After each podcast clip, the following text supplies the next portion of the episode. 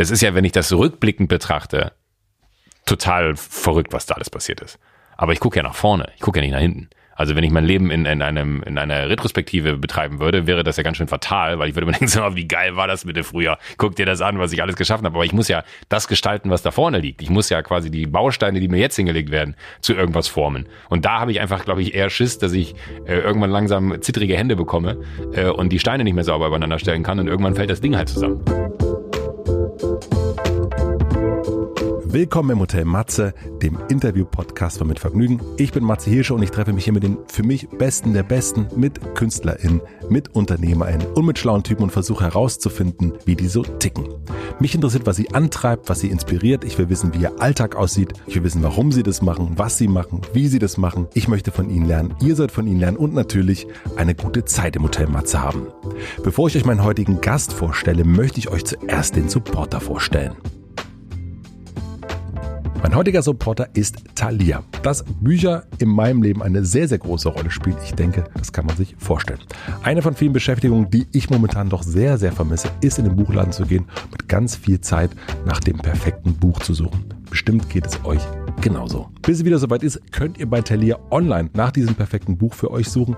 Ich wusste gar nicht, dass es bei Thalia nicht nur Bücher, sondern auch E-Books und Hörbücher gibt. Das habe ich erst digital entdeckt. Ihr könnt euch digital durch aktuelle Bestseller, aber auch durch viele Klassiker und Alltime Favorites stöbern.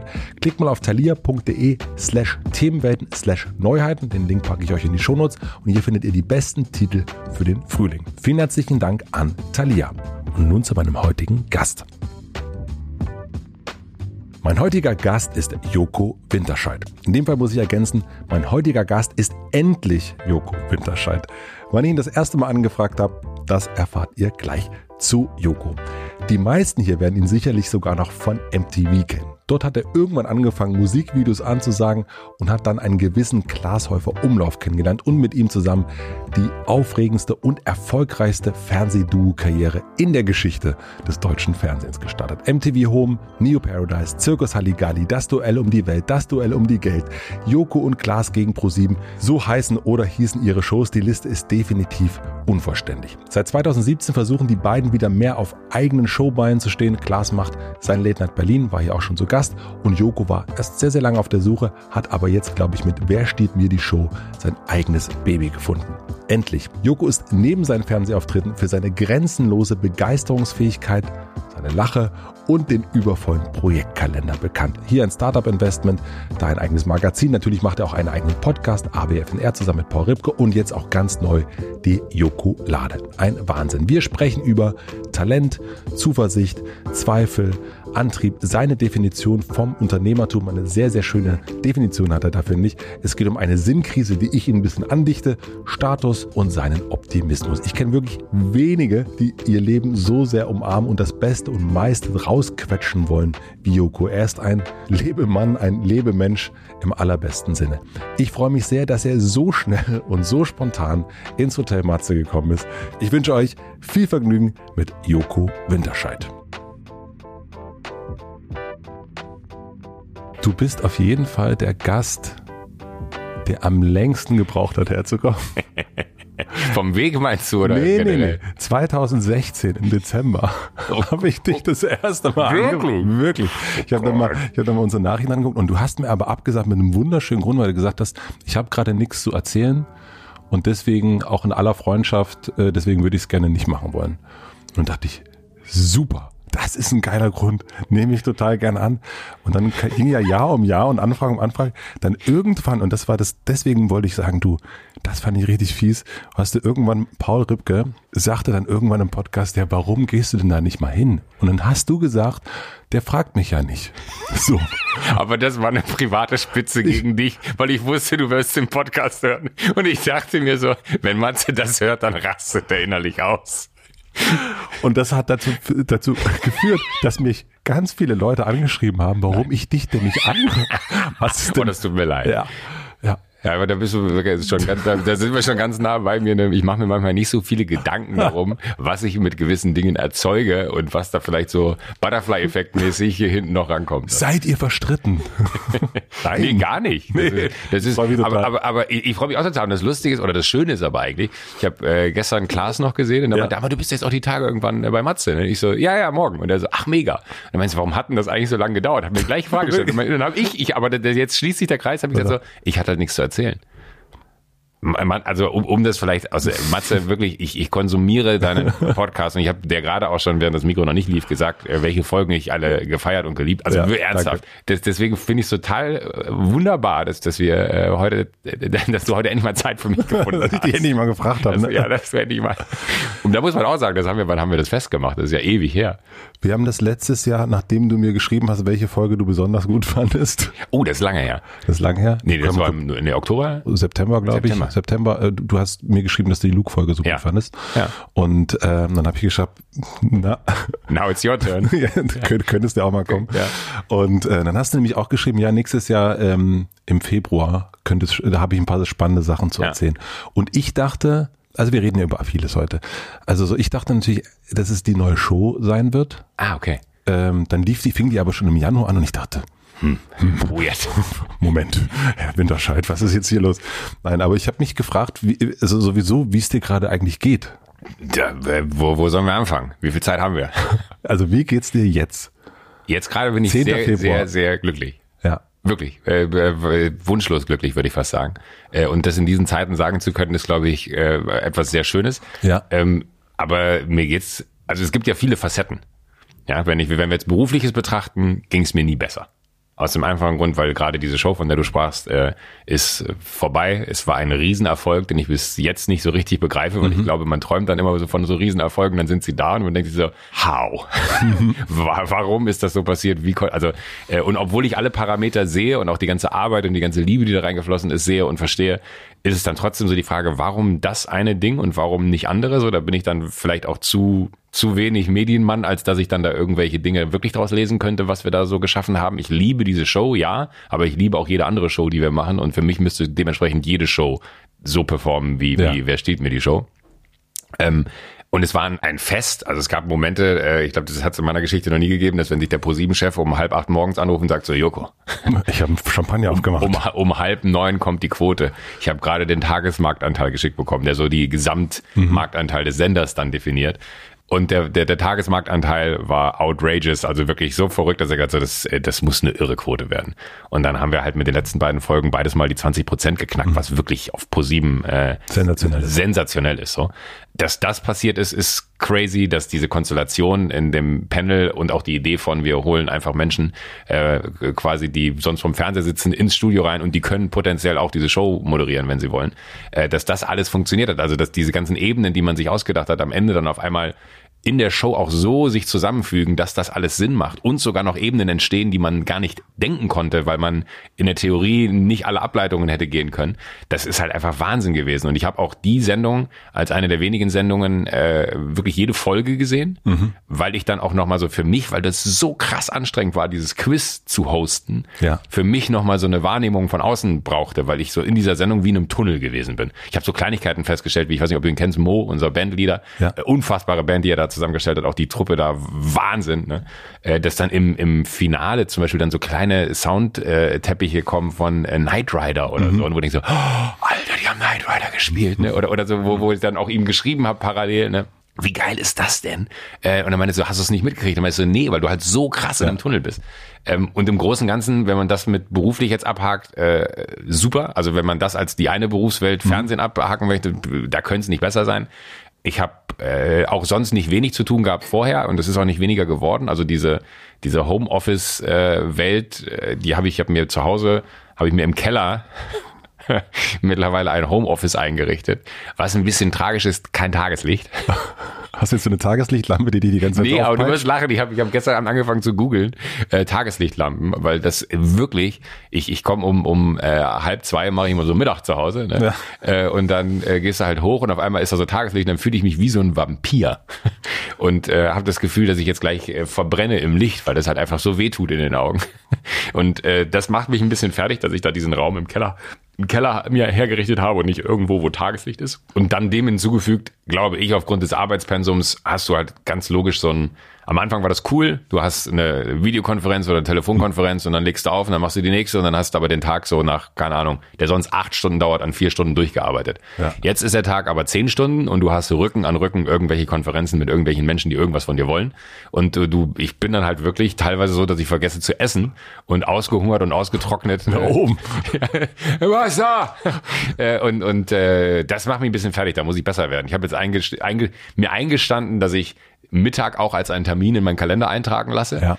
Äh, dass ich wirklich eine Pause mache einmal kurz äh, und dass ich dann auch sage um 18 Uhr Schluss. Weil das wirklich dann sonst, äh, du, du hast ja, ich weiß nicht, es gab ja im, im, im Silicon Valley gab es mal diese Bewegung von Slow, ich glaube Slow Internet haben sie es genannt oder so, wo sie versucht haben, die Geschwindigkeit des Internets an die äh, an den Biorhythmus des Menschen anzupassen, weil du ja in einer solchen Schlagzahl quasi torpediert wirst mit Informationen, dass du gar nicht mehr ins Reflektieren kommst und daraus auch gar kein Learning mehr ziehen ja. kannst. So. Und ich habe auch das Gefühl, dass ich gerade so viele Bälle in der Luft habe, dass die Geschwindigkeit, in denen ich die Bälle werfe, so schnell ist, dass ich die Bälle gar nicht mehr sehe und versuche, äh, aber einfach nur zu gucken, dass keiner runterfällt. Aber du, ich mache halt einfach nur die Handbewegung, dass, dass ich weiter jonglieren kann und äh, versuche das irgendwie aufrechtzuerhalten.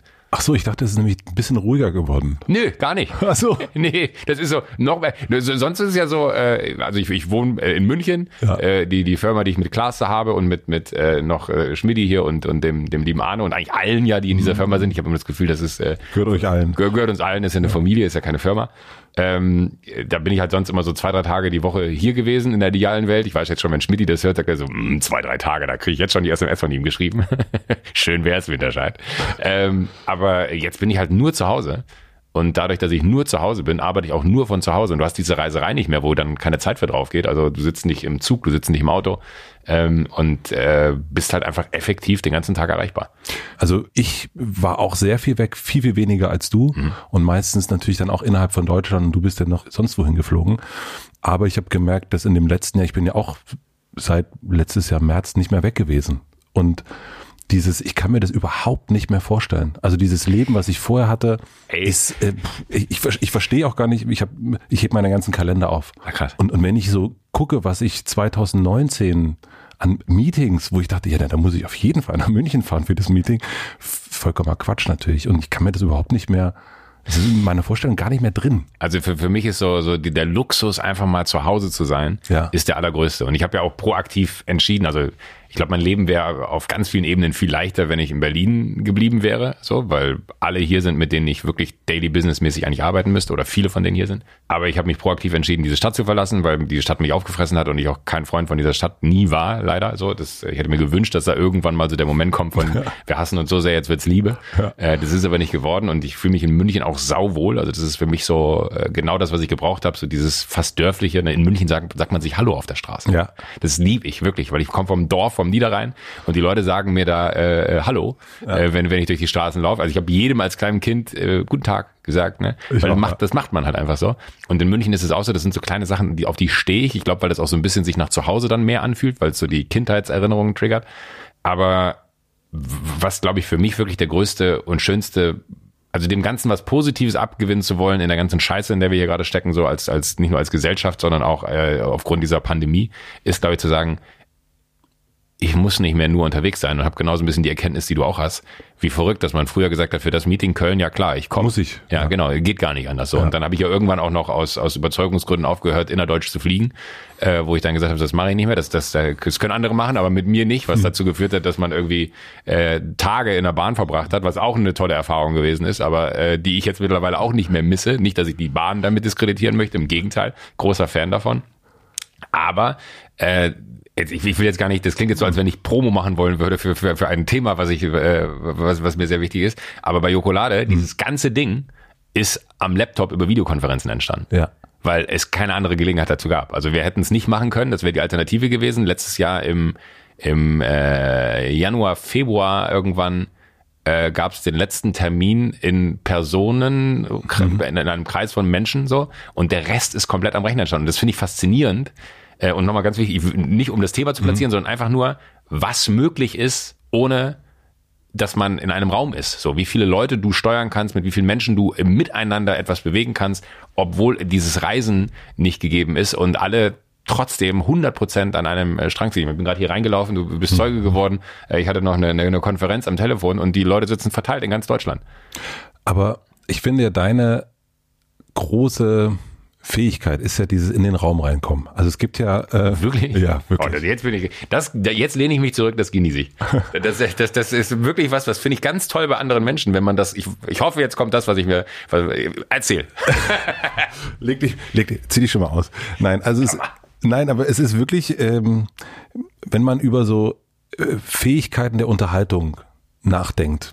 Ich kenne in, in unserem Umfeld, wir kennen ja ein paar Entertainern, an, äh, Anführungszeichen, da gibt es, ich kenne niemanden, der das so gut kann wie du. Wirklich? Weil alle anderen, die das beruflich machen, die spielen ja den Entertainer. Also Jan, Klaas, Luke, die sind ja nicht, die kommen ja nicht in den Raum rein und, und, und können den Raum zum Strand. Die gehen ja eher in den Raum rein und tun so, als wären sie gar nicht da.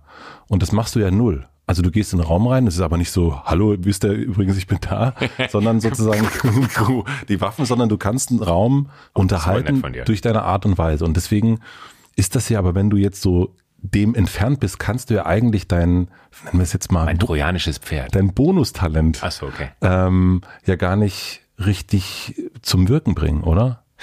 Ach, da bin ich aber, äh, wenn ich eine Sache vom Ripke gelernt habe, ist es Dinge positiv sehen. Ne? Da, da würde ich sagen, wie schön das ist, dass ich das gerade nicht anwenden muss, weil das wiederum im Umkehrschluss bedeuten würde, dass ich sehr viel unterwegs wäre. Ah ja. Aber ich, das, das, das Lustige ist ja, glaube ich, immer Außenwahrnehmung, Selbstwahrnehmung. Äh, Siehst du dich nicht so? Nee, null. Also äh, zu keinem Zeitpunkt. Deswegen finde ich total schön, dass du das gerade gesagt hast, weil das ja auch etwas ist, was man dann vielleicht so. Ich merke, glaube ich, im, im Alter, ich bin jetzt 42 ja. und ich nenne das jetzt schon Alter, merke ich, dass ich viel mehr in der Lage bin, Dinge von außen anzunehmen, die ich früher nie zulassen hätte. Also dass ich wirklich so eine, eine Art von Selbstreflexion betreibe, wenn mir jemand was Nettes sagt, dass ich früher habe ich dann gesagt, so, ja klar sagt der jetzt, weil der halt hm. nett sein will. So. Ja. Ich hätte es jetzt nicht ernst genommen. Äh, A, glaube ich nicht, dass du so ein Mensch bist und B, äh, ist es wirklich was, wo ich mich gerade richtig drüber freuen kann, weil ich denke mir so, verrückt, weil ich erinnere mich ja, wie ich gerade reingekommen bin und ich habe zum Beispiel umgekehrt meine Wahrnehmung, A, ultra unhöflich, dass ich am Telefon noch bin, dass ich mhm. hier reinlaufe und noch am Telefon bin und äh, so mit Händen versuche, hey, sorry, ich bin hier noch, ne, hey, mhm. aber ich bin gleich für dich da. Ne? Äh, ich weiß ja, dass ich dir kurz äh, über den Rücken gestreichelt habe, weil ich mich wirklich so gefreut habe, dass du ja. das gesehen hast, so, ne, von mir so, Mensch, Spatze, endlich nach all den Jahren. Ja. Ähm, äh, aber meine Wahrnehmung war eher so, ach Mensch, ich, ich, äh, du hattest heute Morgen ja auch gefragt, wie viel Zeit hast du, wie, wie lange können wir machen, so. Und ich habe mich wirklich ernsthaft geärgert, dass ich nicht mehr Zeit habe für dich. Ja. Äh, und denk mir dann so, ich hatte wirklich das Gefühl, als ich dir das geschrieben habe, ich habe leider nur das Zeitpensum was wir ausgemacht haben, hatte ich das Gefühl so, scheiße, jetzt habe ich ihn enttäuscht. Und ich lag wirklich im, im Hotel noch auf dem Bett und dachte mir so, fuck man, kriegst du das irgendwie anders geregelt, dass du das äh, irgendwie verschoben bekommst? Und äh, nein, aber, aber einfach nur um so, so, so ja, quasi, ja. meine Wahrnehmung ist immer, ich, ich mache mir wahnsinnig viele Gedanken darum, was andere denken könnten. Und, Über dich? Ja in so einem Moment wie, also eher auf privater Ebene, beruflich, ja. fuck it, ne, das ist ja. mir egal, sollen sie denken, was sie wollen. Da, da weiß ich, äh, dass, dass das nicht unbedingt immer der Relevanz entspricht, die man dann auch haben muss, weil halt ganz viele sich einfach auch eine, eine Meinung über einen gebildet haben, ohne einen zu kennen.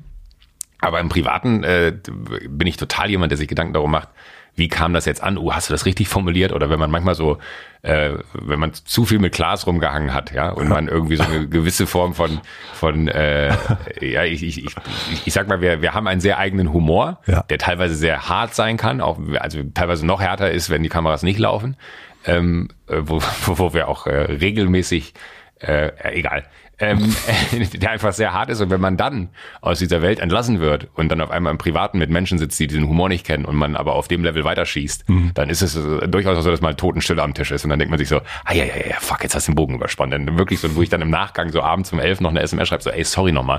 Ich weiß nicht, ob du überhaupt noch Gedanken dazu machst, aber ich mache mir noch einen Kopf um den einen Moment und so, Alter, seit drei Stunden habe ich da nicht mehr drüber nachgedacht. Aber nett, dass du dich nochmal entschuldigst, aber wirklich komplett äh, musst du nicht. Und äh, da, da bin ich krass anders. Da rattert's ja ganz schön in deinem Kopf. Ja, ja. Eieieiei. Eieiei. Ähm, das freut mich, dass es dir gut geht, weil ich habe und dass du so, so zufrieden äh, aussiehst und das auch nochmal bestätigst, äh, weil ich habe gedacht, also das bestätigt auch so ein bisschen meine Interviewrecherche, dass du eine Sinnkrise hattest. Also dass du so ein bisschen im, in den letzten zwei Jahren also es ging ein paar Mal auch um so, äh, ich suche hier eine Fernsehsache, die mich erfüllt und wenn ich, wenn es die nicht ist, die nächste, dann höre ich auch auf. Also das war so ein bisschen, jetzt will ich was wissen, jetzt soll, soll da was passieren und wenn das nicht ist, dann äh, habe ich keinen Bock Habe ich das in Interviews gesagt? Das hast du Oder hast du in- das über private Nee, das habe ich im Interview. Äh, Es ist, es ist nicht gelogen, aber das Schöne ist, ich habe es gefunden. Ja, weil das habe ich auch, also ich habe die Show gesehen und dachte, das ist voll sein Ding. 100 Prozent. Ja. Und ich glaube, das, das wird, und das, das klingt, oh, das finde ich äh, in dem Kontext gut, dass ich das jetzt sagen kann. Hätte ich mich vor zwei Jahren wahrscheinlich nicht getraut, über irgendwas zu sagen. Ich glaube, die Show wird immer geiler werden.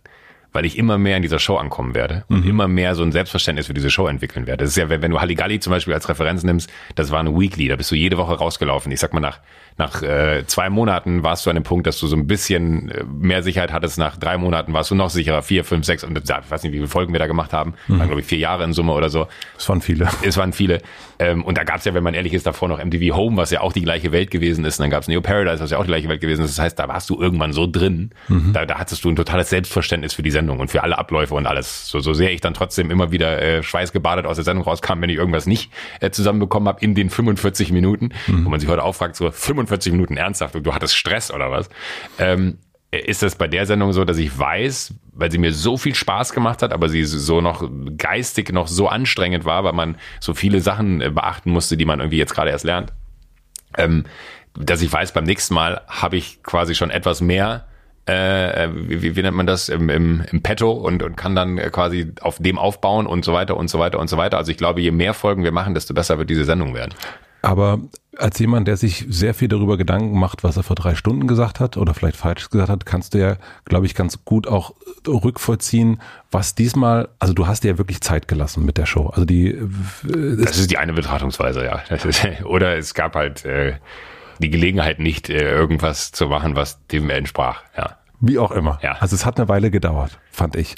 Und was ist aber diesmal anders gelaufen, dass das ein Produkt geworden ist, wo du sagst, ja, das ist das aber auch. Also ich habe gehört im Podcast mit, mit Paul, herzlichen Glückwunsch übrigens, ähm, heute an zum 40.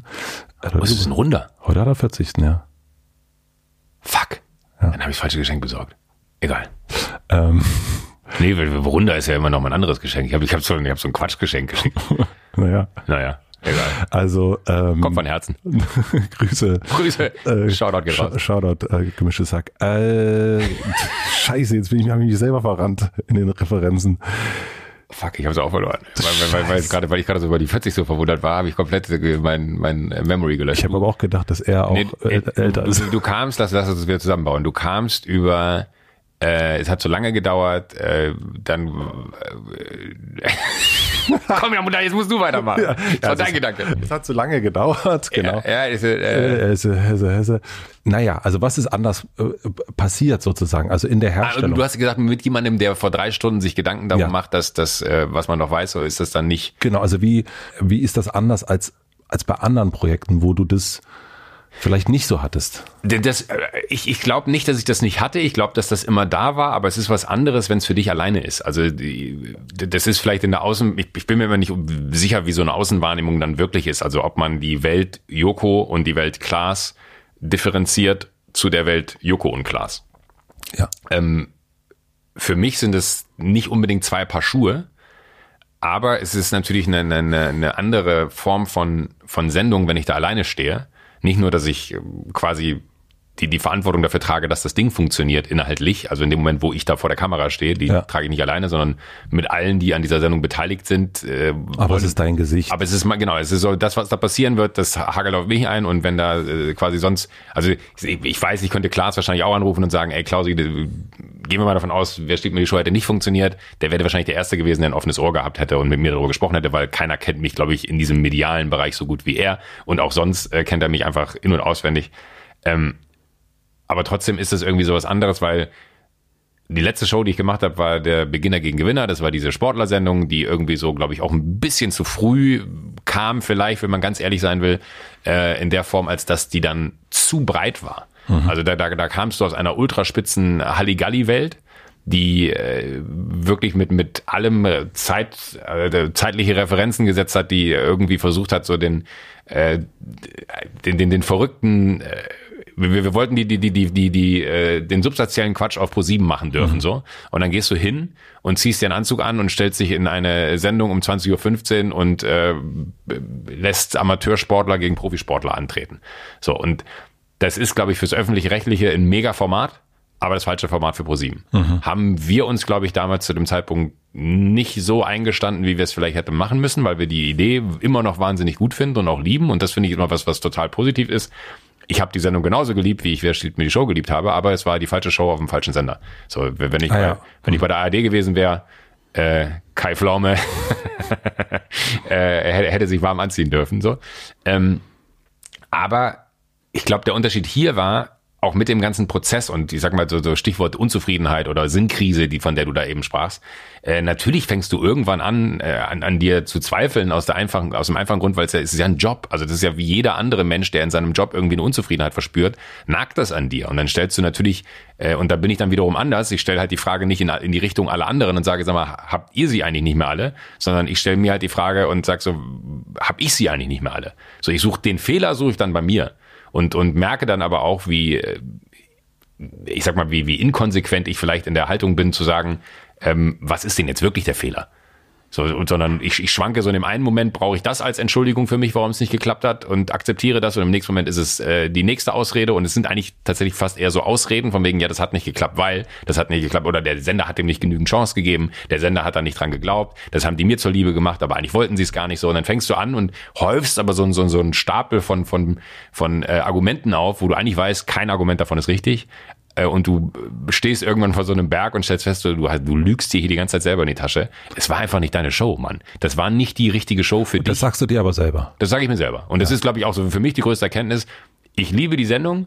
Ich würde sie auf der ARD sorry ProSieben, äh, ich würde sie auf der ARD äh, 100% machen wollen, weil da würde sie den Zuschauer finden, aber es war die falsche Sendung für den Sender. Der, der, der Sender hat ein anderes, hat ein anderes Profil. Ich glaube, die Erwartungshaltung auch so kurz nach Halligalli war in meine Richtung eine ganz andere. Was macht der denn als nächstes? So. Mhm.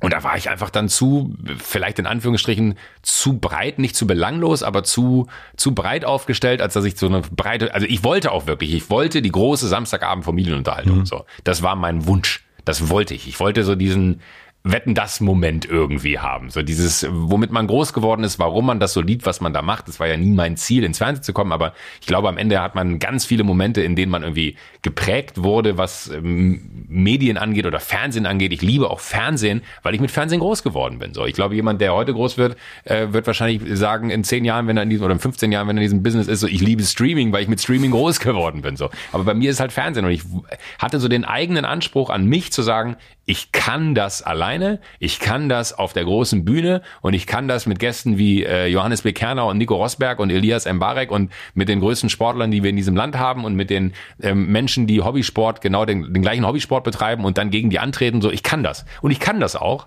Äh, und das ist nicht die Frage hier, aber es war nicht die richtige Sendung für diesen Sender. Und dann äh, nimmst du aber diese äh, es ist ja kein Misserfolg gewesen, aber es hat nicht so outrageous performt, dass der Sender gesagt hat, so, da machen wir mal weiter, da machen wir mal weiter, das kostet ja auch Geld, ne? Äh, die bezahlen ja auch dafür.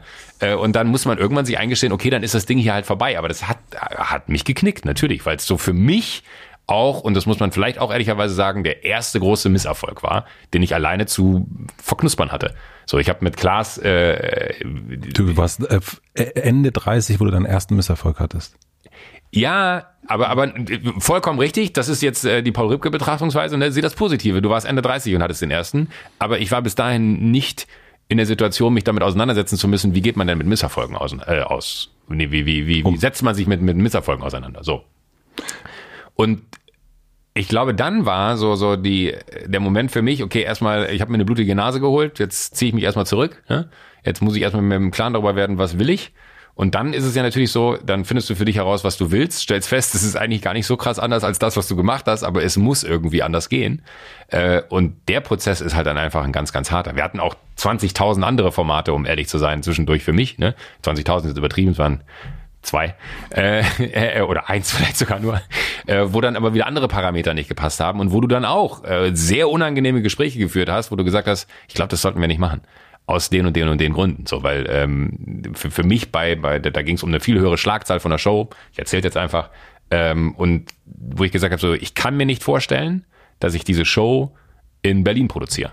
Es geht nicht. Dann bin ich nur in Berlin und äh, habe, dafür bin ich nicht nach München gezogen. Ich brauche diesen Ort für mich. Ich merke, wie gut mir das tut. Ich kann nicht zurück nach Berlin kommen dafür. Dann lassen wir die Show sein. Und das ist jetzt keine, das ist jetzt keine äh, Entscheidung, wo, wo du weißt, da rennst du offene Türen mit ein, sondern alle sagen mal, willst du, willst du uns verarschen? Wir haben hier so viel Zeit drauf verwandt und jetzt kommst du und sagst uns eigentlich, du kannst das nur in München, das kriegen wir nicht hin. Mhm. So, wir haben alle Leute, du kannst ja nicht von uns jetzt verlangen, dass wir alle, dahin dass gehen wir alle nach München gehen. Wo meine Haltung ist, nee, mir geht's nicht darum, dass ich das von euch verlange, sondern wenn ihr das genauso fühlt wie ich, dass das das eine Ding ist, dann ist das die logische Konsequenz, dass wir sagen, okay, wenn wir das machen können, dann machen wir das alle gemeinsam und natürlich äh, kommen wir nach Berlin, weil ich komme auch seit Jahren nach Berlin zu euch, so dann kommt jetzt halt mal nach München zu mir.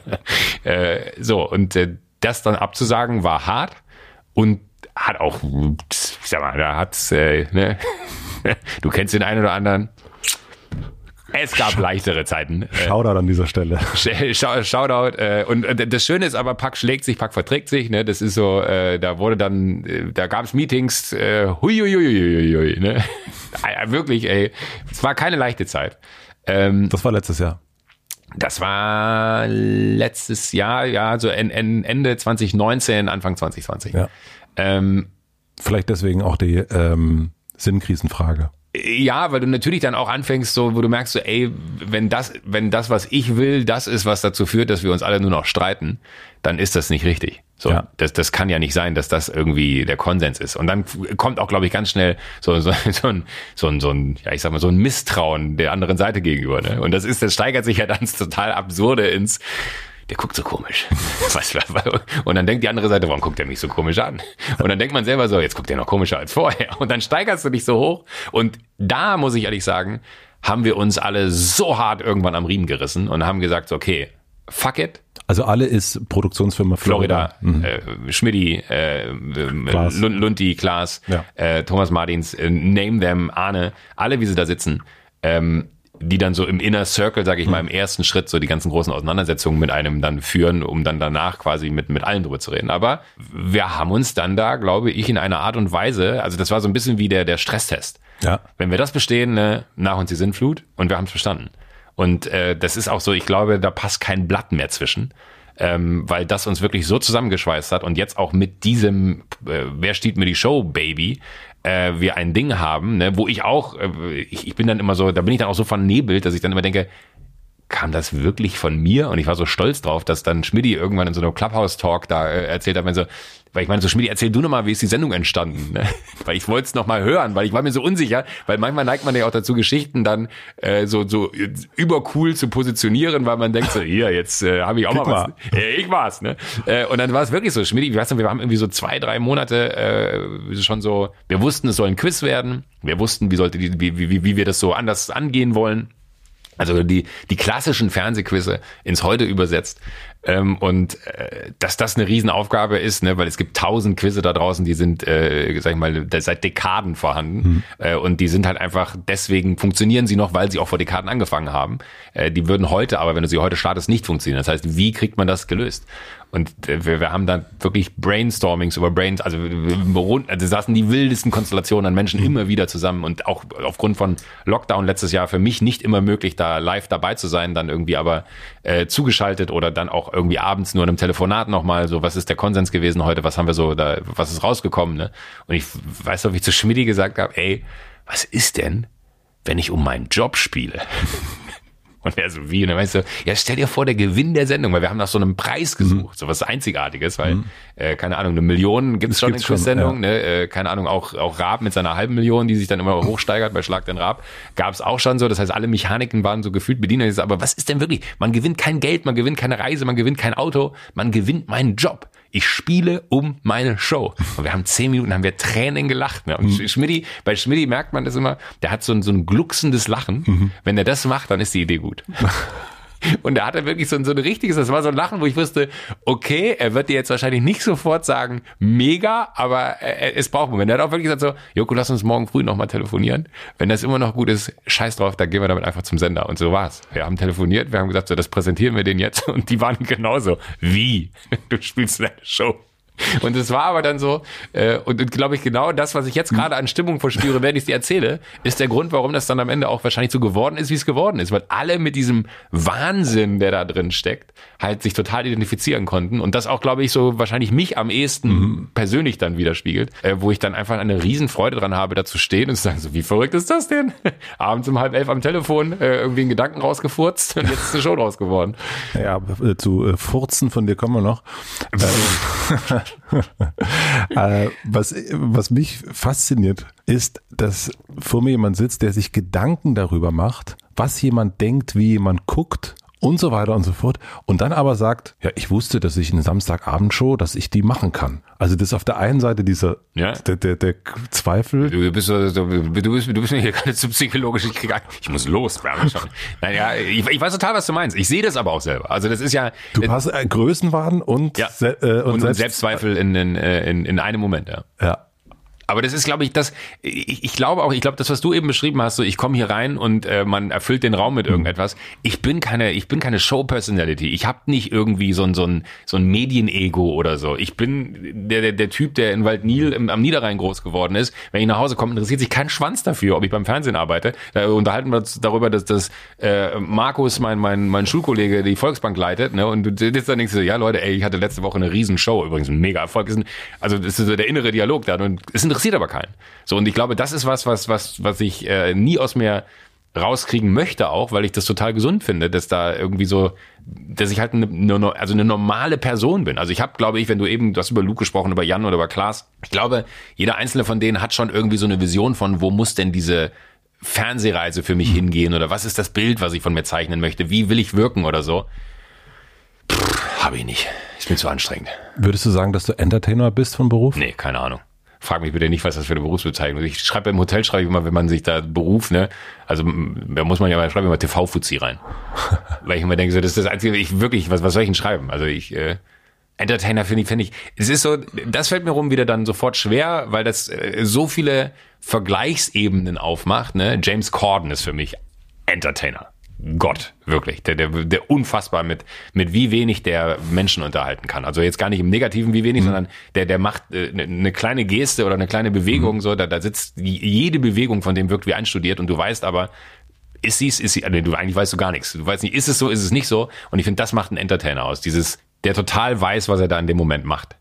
Aber aus einem Wissen heraus. Also der weiß das, weil er das weiß, was er da macht.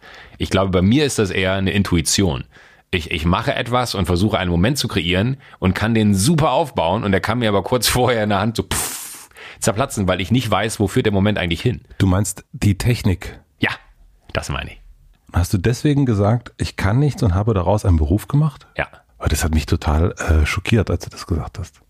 Ja, aber das ist, mein Gott, ey, das, ist ja schön. Also nochmal, das ist Außenwahrnehmung, Selbstwahrnehmung. Das ist so, so, du siehst da was in mir, was ich selber nicht sehen kann. Ja. Weil für mich ist das, und das, das hat äh, Herr Gottschalk so schön gesagt, ähm, weil ich habe ich hab ihm genau die Frage gestellt, hast du eigentlich auch manchmal das Gefühl, dass du nichts kannst und daraus was gemacht hast? Und er hat gesagt so, nee, ich kann nur nicht verstehen, warum andere das nicht können, weil für mich ist das keine Gabe. Und das fand ich eine ganz gute Erklärung, weil so, also das unterschreibe ich sofort, mhm. weil ich empfinde nicht, dass das was Besonderes ist, was ich da mache, weil mir das sehr leicht fällt. Und auch wenn es manchmal äh, in Proben nicht so wirkt, ne? Also ich hasse zum Beispiel Proben. Klaas dreht durch, wenn er mit ich hörte davon. Shoutout an dieser Stelle. Der, der hasst es wie die Pest, wenn ich in Proben nicht performe. Weil ich dann einfach mir denke, ey Leute, jetzt sind die Proben, was soll ich denn jetzt hier irgendwie Gas geben? So kann ich nicht einfach im Hotel sein. I don't fucking... Da bin ich wirklich, glaube ich, ich, ich würde mich jetzt nicht mit Thomas Gottschalk vergleichen wollen, weil dann wird das Psychogramm, was wir hier zeichnen, noch absurder. Aber Thomas Gottschalk kam aus LA reingeflogen, hat sich ins Auto gesetzt, hat Wetten das moderiert, hat sich ins Flugzeug gesetzt und ist nach LA geflogen. So be my guest. Das ist so, das ist so wirklich, ich, ich bin, ich, ich habe mittlerweile verstanden, wie wichtig Proben sind. Aber du gehst trotzdem nicht hin. Doch, ich gehe hin und, und äh, mache das auch, weil ich bei so einer neuen Show jetzt, weil ich wirklich Abläufe verstehen und fühlen will. So, ja. ich glaube, die die Show hätte ich nicht ohne Proben hinbekommen. Aber ich bin dann so jemand, wenn das gefühlt die, keine Ahnung, 50. Sendung wäre, weiß ich nicht, ob, wenn ich ganz ehrlich sein würde, sage, ja, da sollte ich die Proben noch mitmachen. Ich weiß zum Beispiel, ich keine Ahnung, wie oft wir bei Raab saßen, ja. Ähm, äh, Klaas und ich. Ja. Und, und äh, Der hat jetzt nicht so viel geprobt. bitte? Der hat jetzt nicht so viel geprobt. Nein, aber, aber das, das äh, äh, mir fehlt dann immer genau, und ich glaube, das ist der, der gleiche Grund, ähm, die, diese Frische. Also so, ich habe das Gefühl, das war bei Halligalli auch so, ne? Gute Gags in der Probe gemacht, Klaas hat in der Sendung geklaut. A, das. B, ähm, habe ich das Gefühl, ich habe die Sendung schon mal gemacht und spiele sie dann nochmal durch. Ich brauche dieses, ich mache das zum ersten Mal. Jetzt kommt die Werbung.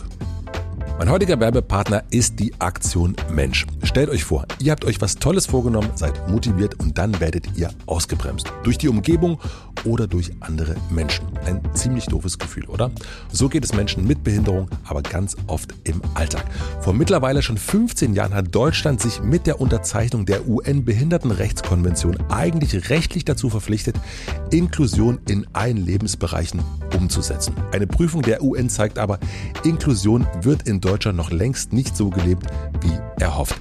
Menschen mit Behinderung stoßen auf viele Barrieren im Alltag. Sie leben vielerorts weiter in einer Art Parallelwelt, in der sie oft nicht selbst entscheiden können, wo sie zum Beispiel arbeiten, zur Schule gehen oder auch einfach ihre Freizeit verbringen. Die Aktion Mensch setzt sich seit mittlerweile 60 Jahren dafür ein, diesen Missstand anzugehen. Rund 8500 Inklusionsprojekte werden jährlich bundesweit von ihr gefördert. Eine wirklich beeindruckende Zahl. Und das Tollste daran ist, auch ihr könnt solche Projekte durch ein Los der Soziallotterie der Aktion Mensch unterstützen. Das Ganze ist eine großartige Win-Win-Situation. Ihr ermöglicht nicht nur mehr Selbstbestimmung und Inklusion, sondern habt gleichzeitig jede Woche die Chance auf einen 2 Millionen Euro Gewinn. Und damit könnt ihr euch vielleicht sogar euren größten Wunsch und Traum erfüllen. So können alle, die viel vorhaben, auch viel erreichen. Und am Ende gewinnen alle. Ein Link mit weiteren Infos findet ihr wie immer in meinem Linktree in den Shownotes. Vielen Dank an die Aktion Mensch für die Unterstützung dieser Folge. Und nun zurück zum Gespräch. Du hast mal gesagt, dass dir die ganzen Sachen so zugefallen sind. ja, glaube ich wirklich. Also, dass die, die Geschichte geht ja immer los im Grunde als Redakteur bei Melzer. Ähm, Noch davor, ich war noch Praktikant bei Arte Tracks und habe da mein Volo gemacht und so. Also es ist ja eigentlich, äh, achso, Entschuldigung, aber erzähl du, ja. nee, aber es ist sozusagen, also die Geschichte fängt da irgendwo Ja, ja, an, ja, ja, als, als äh, Redakteur, Praktikant, dann irgendwann TRL, dann Glas kennengelernt, dann äh, und so weiter und so fort. Ähm, wann hast du das erste Mal gemerkt, dass dir die Sachen zufallen? Also, dass du wirklich merkst, okay, irgendwie, ich sitze hier scheinbar in diesem Wagen und irgendwie es fährt. Er fährt. So richtig bewusst geworden, meinst du? Also, dass Ja. man so gecheckt hat, hier, hier, man hat einen Lauf? Ja. Ich glaube, das bis heute nicht wirklich. Also ich sehe schon, was sich da angehäuft hat. So, ja, ich habe mir gerade so einen Schrein zu Hause gebaut, weil ich hatte so eine so eine Kiste, wo die ganzen Preise drin waren. Ne? Und jetzt habe ich dieses dieses Büro da im Keller, ja, wo kein Tageslicht ist. Und dann, gesagt, dann will Hey, ich das ist dieses Haus, was du so lange geplant hast, vielleicht, wo du dir einfach keinen Arbeitsplatz reingeplant hast. Ja. Kann das sein? vielleicht ist das so. Ja, wer hat wer hätte damit gerechnet, dass eine Pandemie kommt? Ich habe eine Bowlingbahn, ja, ich habe alles, was du willst, aber ich habe kein Büro. Um Gottes Willen. It is what it is. Lass uns da nicht drüber reden. Ähm, aber äh, natürlich sehe ich, ich, ich weiß gar nicht, wie lange arbeite ich jetzt mit Klaas zusammen? Das kann ich ja gar nicht sagen. Über zehn Jahre. Mehr. ja, aber über zehn Jahre. Das ist ja mehr als zehn Jahre. Ich hab's irgendwo hier stehen. Ich habe irgendwie, ne, weiß ich nicht. Ich, ich, ich neige immer dazu zu sagen 15, aber ich glaube, das ist noch zu viel. Kurz vor der 15 sind wir wahrscheinlich, oder? Was haben wir jetzt? 21, 6, doch, doch, das haut hin. Nee, 2,6, äh, weiß ich noch, da war die WM im eigenen Land. Da, da, äh, ich glaube, da irgendwann muss es losgegangen sein. Also knapp 15 Jahre. Und natürlich sehe ich, was wir da irgendwie geschaffen haben. Und natürlich sehe ich auch, wie irre das ist, dass ich 15 Jahre nicht bei einem Job geblieben bin, so, weil es ja eine Welt eher ist, in der man sich bewegt. Und ist ja jetzt nicht eine Sendung 15 Jahre lang. Aber äh, ich hätte so das Gefühl, dass das genauso wie es irgendwie alles gekommen ist, so und es ist da, auch genauso wieder gehen kann. So, was heißt, ich habe das, äh, ich habe letztens irgendwann in einem Interview gesagt, das ist ja, wenn ich das rückblickend betrachte, total verrückt, was da alles passiert ist. Aber ich gucke ja nach vorne, ich gucke ja nicht nach hinten. Also wenn ich mein Leben in, in, einem, in einer Retrospektive betreiben würde, wäre das ja ganz schön fatal, weil ich würde mir denken, so, wie geil war das bitte früher? Guck dir das an, was ich alles geschaffen habe. Aber ich muss ja das gestalten, was da vorne liegt. Ich muss ja quasi die Bausteine, die mir jetzt hingelegt werden, zu irgendwas formen. Und da habe ich einfach, glaube ich, eher Schiss, dass ich äh, irgendwann langsam zittrige Hände bekomme äh, und die Steine nicht mehr sauber übereinander stellen kann und irgendwann fällt das Ding halt zusammen. Ja, Nein, aber, aber das ist doch, das ist doch, da, da kannst du gerne Ja zu sagen. Entschuldigung, aber das ist wirklich. Ich sitze ja häufiger hier an ja. dieser Stelle und dann sitzen mir häufiger Leute wie du gegenüber. Ja. Und das ist irgendwie, äh, und dann, das sagen die immer. Das sagen die immer. Aber das, das aber, aber sie, sie, dann, dann glaubst doch vielleicht einfach mal. Nee, ich glaube das, aber, ich glaube, aber das, das ist, doch vielleicht. Und dann sagen sie, ja, aber ich habe so viel Verantwortung auch für, für die ganzen Leute und so weiter und so. Ja, aber, aber das ist, am Ende ist das ja auch ein krasser Motor. Also dieses, ich will, äh, ich möchte nicht, dass das morgen vorbei ist, weil es so leicht vorbei sein kann. Würde ich das, wenn wir das positiv hier drin sehen wollen, was ich gerade formuliert habe, ist das vielleicht der Antrieb, zu, nach vorne nichts zu sehen. Das ist ja gerade ein, ein Blindflug so. Und, und äh, aus dem Blindflug irgendwie einen, einen Instrumentenflug zu machen und aus dem Instrumentenflug vielleicht einen Sichtflug zu machen und aus dem Sichtflug vielleicht noch eine perfekte Landung und einen perfekten Start hinzukriegen, ähm, wäre doch super. Und nichts ist schöner, als wenn man jetzt bei dem Bild bleiben wollen würde, äh, wie gerade mit so einer Sendung abzuheben und zu merken, so hier passiert was, so und das irgendwie auch das Ding jetzt erstmal auf, auf Flughöhe zu kriegen, irre, wie man in dem Bild bleiben kann. Ähm, äh, und, und trotzdem halt, äh, du, du weißt einfach, du kannst aber die Reisegeschwindigkeit nicht bestimmen, ne, äh, in der es dann wieder zum Ziel kommt. So. Und du wünschst dir natürlich, dass das ein endloser Flug ist, aber das weißt du halt nicht. Und ich glaube, deswegen bin ich auch so unfassbar umtriebig mit, mit so vielen anderen Sachen, weil ich das Gefühl habe, wenn mir das eine wegbricht, brauche ich was Zweites. Und wenn mir das wegbricht, brauche ich was Drittes. Und wenn mir das Dritte wegbricht, brauche ich was Viertes. So, das ist ja, mein Gott, wie viele Menschen sind ultra erfolgreich, weil sie sich auf eine Sache fokussiert haben hier gegenüber sitzt das Gegenteil. Äh, ich habe keine Ahnung, wie viele Bälle gerade in der Luft und äh, also gestern Abend fiel mir dann auf, ah ja klar, das gibt's ja auch noch. Wo du dann denkst, scheiße, das habe ich eigentlich. Was war das? Ich habe das, ich habe ja noch mit Matthias hier, Herrn Schweighöfer, die CC15, diese Marketing- oder Werbeagentur. Ja. Ähm, und wir sind da gerade total eng im Austausch und, und gestern, ich hatte Geburtstag vor ein paar Wochen und der, der Nico, der, der, der Geschäftsführer, hatte mir ein Geschenk ins Hotelzimmer gestellt mhm. mit äh, großem Band eingerappt und weiß ich nicht was und das fand ich total süß, weil mich das echt gefreut hat, so, dass es da was gibt, äh, weil es halt ein Geschenk ist und man freut sich ja immer über Geschenke. Äh, und dann dachte ich mir so, ja verrückt, das ist so, für mich hat das so eine Normalität bekommen, dass man mit denen da, da zusammenarbeitet, aber ich habe es gar nicht so als eine eigene Firma wahrgenommen. Ja. Aber es ist eine eigene Firma. Der, ich bin Teil dieser Company. Wie viele Firmen hast du? Das müssen wir jetzt aufzählen. Müssen wir zählen. Okay. Äh, Florida, Florida TV. Jokolade. Jokolade. Äh, und Florida TV sind ja dann, egal, Florida TV als eins gezählt. Gibt ja mehrere. Gibt gibt's ja mehrere äh, Unter, Unterstrukturen noch. Äh, Florida TV als eins gezählt, äh, Jokolade, Sushi Bikes, CC15, äh, drei Freunde Wein. Ähm, mit Paul? Mit Paul. Wenn du es als Firma, ja, ja, ja. Gibt eine GmbH, ja. Gibt eine GmbH, ja, AWFNR. Ja. Äh, Gott, jetzt hab ich, ich habe 100% was vergessen.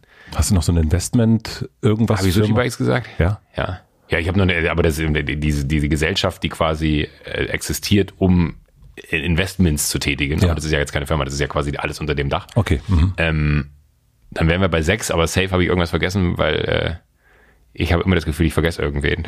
Deswegen hasse ich es auch, Namen aufzuzählen. Ich sage Danke an, dann sage ich mal, ich sage Danke an die Florida TV. Alle wissen, alle wissen, wer gemeint ist. Alle wissen, wer gemeint ist, ja. Ja, ja und, äh, Aber so sechs, sieben, so sechs, fünf, sieben, sechs, sieben. Irgendwas zwischen fünf und zehn. ja, aber mein Gott, aber ich habe Spaß dran. Also, das erfüllt mich. Nee, das ist ja auch total, ich glaube nur, dass diese, ähm, dass es ein empfundener Mangel ist. Oder, nee, nicht ein empfundener Mangel. Ähm, so wie äh, Kalziummangel. Äh, naja, ich glaube, es ist irgendwie so eine, also diese, der Glaube, das könnte alles vorbei sein, nachdem man 20 Jahre erfolgreich Fernsehen macht, dass äh, sozusagen mit diesem Schnipsen, wie du es erst gesagt hast, alles vorbei sein kann und dass so der Antrieb ist, all die Sachen zu machen und immer weiter zu machen und noch mehr zu machen, weil man, und ich glaube, dass das, weil du erst ganz am Anfang hast du darüber gesprochen, dieses Reflektieren, irgendwann allein merken, nee, das stimmt alles gar nicht, das bin ich oder was auch immer, irgendwann kommt man ja zu dem Grund und ich glaube, wenn man wenn du dich hinsetzt und ganz viele, die hier auch schon saßen, sagen, ja, wie wahrscheinlich ist es denn, dass ein Schnipsen passiert und das alles wieder vorbei ist? Und deswegen glaube ich, ist es eine kleine Ausrede, immer weiterzumachen und nicht ein Jahr eine Auszeit zu machen, was man seit Jahren machen will, sondern einfach immer weiterzufahren. Wenn man, und ich glaube aber, der, man will das einfach auch. Also du genießt es ja auch.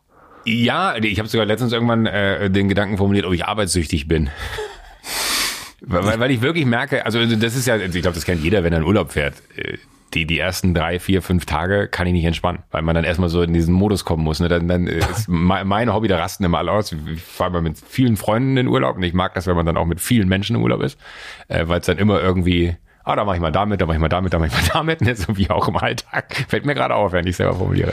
Ähm, aber ich liebe es, äh, dann so Sachen wie, wenn man zum Beispiel ein Ferienhaus gebucht hat für mit allen, dass man halt hingeht und sagt, okay, ich weiß, wo jede Pfanne ist, ich weiß, wo jeder Lichtschalter ist, ich weiß, äh, wie die Poolbeleuchtung angeht, ich weiß dies, ich weiß das, dass wenn irgendwer eine Frage hat, sagen kann, so, weiß ich, kann ich dir sagen.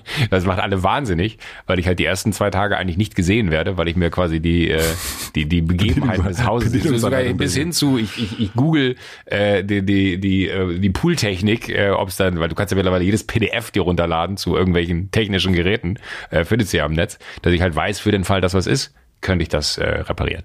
Kannst du gut allein sein? ich habe zu lange gebraucht, um zu antworten. Ähm, ich würde mir wünschen, besser, ich kann gut alleine sein, ich habe aber dann wiederum, und das äh, macht man sich wieder schnell Gedanken um andere, das Gefühl, dass ich in der Zeit, wo ich mich nur mit mir auseinandersetze, andere vernachlässige und das sowohl im beruflichen als auch im privaten, dass ich da mich zu sehr an erste Stelle setze. Und äh, ich glaube, das ist ein, eine Sache generell in meinem Leben. Äh, mir sind andere Menschen, glaube ich, wichtiger als ich selber. Und deswegen kannst du nicht so gut allein sein? Nee, weil ich dann das Gefühl habe, wenn ich mich, wenn ich mir die Zeit nehme, jetzt keine Ahnung, äh, ich, ich wohne in München, zurzeit geht's nicht, aber es gab eine Zeit, da bin ich regelmäßig in die Berge gefahren und äh, habe dann immer eher so Tagestouren gemacht und bin dann irgendwie wandern gewesen und so und hab's aber immer so mit auf die Uhr guckend so ah 16 Uhr ich sollte jetzt dann so langsam mal wieder zurück weil jetzt habe ich ja schon fast den ganzen Tag für mich gehabt Ah. Also das dann so dass ich weiß äh, mit der Ansage heute bitte keine Telefonate heute bitte keine Termine bla bla bla dass ich weiß äh, ich muss jetzt dann aber irgendwie auch zurück weil wenn ich morgen mit denen telefoniere äh, und ich denen sage du ich war gestern den ganzen Tag in den Bergen es war wunderschön habe ich das Gefühl dass ich äh, die Menschen da dass ich nicht wertschätze vielleicht, äh, was, was da von deren Seite in der Zeit, wo ich in den Bergen laufen gegangen bin, geleistet wurde. Und das ist nicht so, weil ich weiß total, wie viel ich auch all den Menschen zu verdanken habe, mit denen ich arbeite. Ähm, aber das ist halt wiederum dann mein Gedanke, den ich anderen gegenüber habe. Das heißt, du bist ein sehr, sehr strenger Chef zu dir selbst. Ja, wahrscheinlich, ja. Ja. Ähm, ich habe mich das gefragt mit dem Alleinsein, weil du als Kind, das habe ich gelesen, oft nicht in die Schule gegangen bist und ähm, mit sozusagen Bauchschmerzen zu Hause geblieben Mhm. bist und dann allein warst. Also warum wolltest du nicht in die Schule? Weiß ich nicht. Weiß, also wirklich nicht? Oder? Weiß ich wirklich nicht. Ja. Weil Gab keinen Grund. Also, Also es war einfach nur so, ich war einen Tag zu Hause, einen Tag war ich krank, einen Tag war ich zu Hause. Ganz so krank, ich hatte Bauchweh. ja, ja, eben, deswegen, also das hat mich auch Und so, mich hat's immer aufgeregt, wenn ich anständig im Fernsehen lief, wenn ich dann, dann dachte ich ey, hätte auch in die Schule gehen können. Wirklich. Wirklich, ja. Da, da gab's, es gab so Morgende, da liefen dann irgendwie, es gab ja dann immer im WDR und so gab's dann äh, Telekolleg, hieß es, glaube ich, ich weiß gar nicht, aber da gab's dann so, manchmal gab's coole Informationssendungen, die man sich angucken konnte, äh, wo man so total Fan von war und dann gab's irgendwen, der einem, da gab's ja wirklich Englischkurse Ja. in, in sämtlichen dritten Programmen und damals ist es ja nicht wie heute, dass du irgendwie 40 Kanäle zur Verfügung hattest, sondern mit Glück hast du noch irgendwie aus dem nächsten Bundesland äh, die, die, die Regionalprogramme eingefangen und das war nicht mal ganz enttäuschend. Ah, deswegen diese große Liebe zu Fernsehen auch. Vielleicht, ja. Frau Jähring hat immer Ja. unsere Die die Putzhilfe. Putzhilfe, ja. Frau Jähring war unsere Haushaltshilfe damals zu Hause. Weil, Gute Kassetten hat sie gebracht, habe ich gehört. ja, die hat sehr gute Kassette. Ja, gut, du warst ja gut vorbereitet. Ja, Frau Jähring hat äh, tatsächlich, das war mein Highlight. Die hatten nämlich damals schon den äh, schlimmen Sender aus RTL, äh, aus Köln, RTL, äh, und die ko konnte mir dann Knight Rider aufnehmen und so. Und dann hat sie das auch Knight Rider und A-Team und so, und dann hat sie das auch gemacht, und dann hat sie mir immer die Kassetten mitgebracht. Was Frau Jähring aber, glaube ich, nicht wusste, ihr Mann hat auch Tutti Frutti, das war damals so eine Pin-Up-Show, auf RTL aufgenommen und hat auf diesen gleichen Kassetten äh, mir dann aber wiederum äh, Knight Rider und Co. aufgenommen und dann kam so 30 Sekunden Schnee am Ende von Knight Rider und dann hat sich das Bild so ein bisschen wiedergefunden und dann kam Tutti Frutti Und deswegen hat er Bauchschmerzen gehabt. und deswegen hat die Bauchschmerzen vielleicht, ja und äh, das war äh, aber bis bis bis heute ein, ich weiß noch, wir wir hatten den Fernseher bei uns oben unterm Dach, hatten einen ausgebauten Dachboden und äh, da stand der Fernseher mit dem Videorekorder und äh, ich hab's ich hab's geliebt, da auf der Couch zu liegen und Fernsehen zu gucken. Und du warst da einfach, du warst dann einfach da vorm Fernseher, also bist nicht in die Schule. Nee. Ab und zu ist Frau Jähring vorbeigekommen, hat dir eine Videokassette vor die Tür gelegt. Äh, reingeschoben und hat da äh, hat sauber gemacht, hat hat irgendwie was zu essen gemacht. Ich war halt relativ früh, meine Mutter ist früh gestorben, ich war sechs. Meine Geschwister waren zwar da, ich habe zwei größere Schwestern, ähm, aber haben halt auch gearbeitet. Die sind zehn oder elf Jahre älter, also die waren nicht mehr zu Hause. Also das kann man sich ausrechnen, wenn ich mit sechs zu Hause war, äh, dann waren die halt schon 16 und 17. Und äh, da war dann irgendwann so eine, so eine Logik von das, das Leben jetzt nicht alleine bestreiten, aber ich war relativ früh selbstständig. So, also ich musste selber relativ früh selbstständig werden. Und äh, ohne dass ich irgendwem da, also ich habe eine, eine tolle Kindheit gehabt, Punkt. Ähm, da ist gar kein, gar kein Gefühl drin, wenn ich das sage, dass ich relativ früh selbstständig werden musste. Aber das war irgendwie so, so normal, allein zu sein. Also du machst ja alles, was du machst, machst du ja eigentlich immer auch mit Leuten zusammen. Also du machst diese Firmen mit Lieb Leuten ich. zusammen. Genau.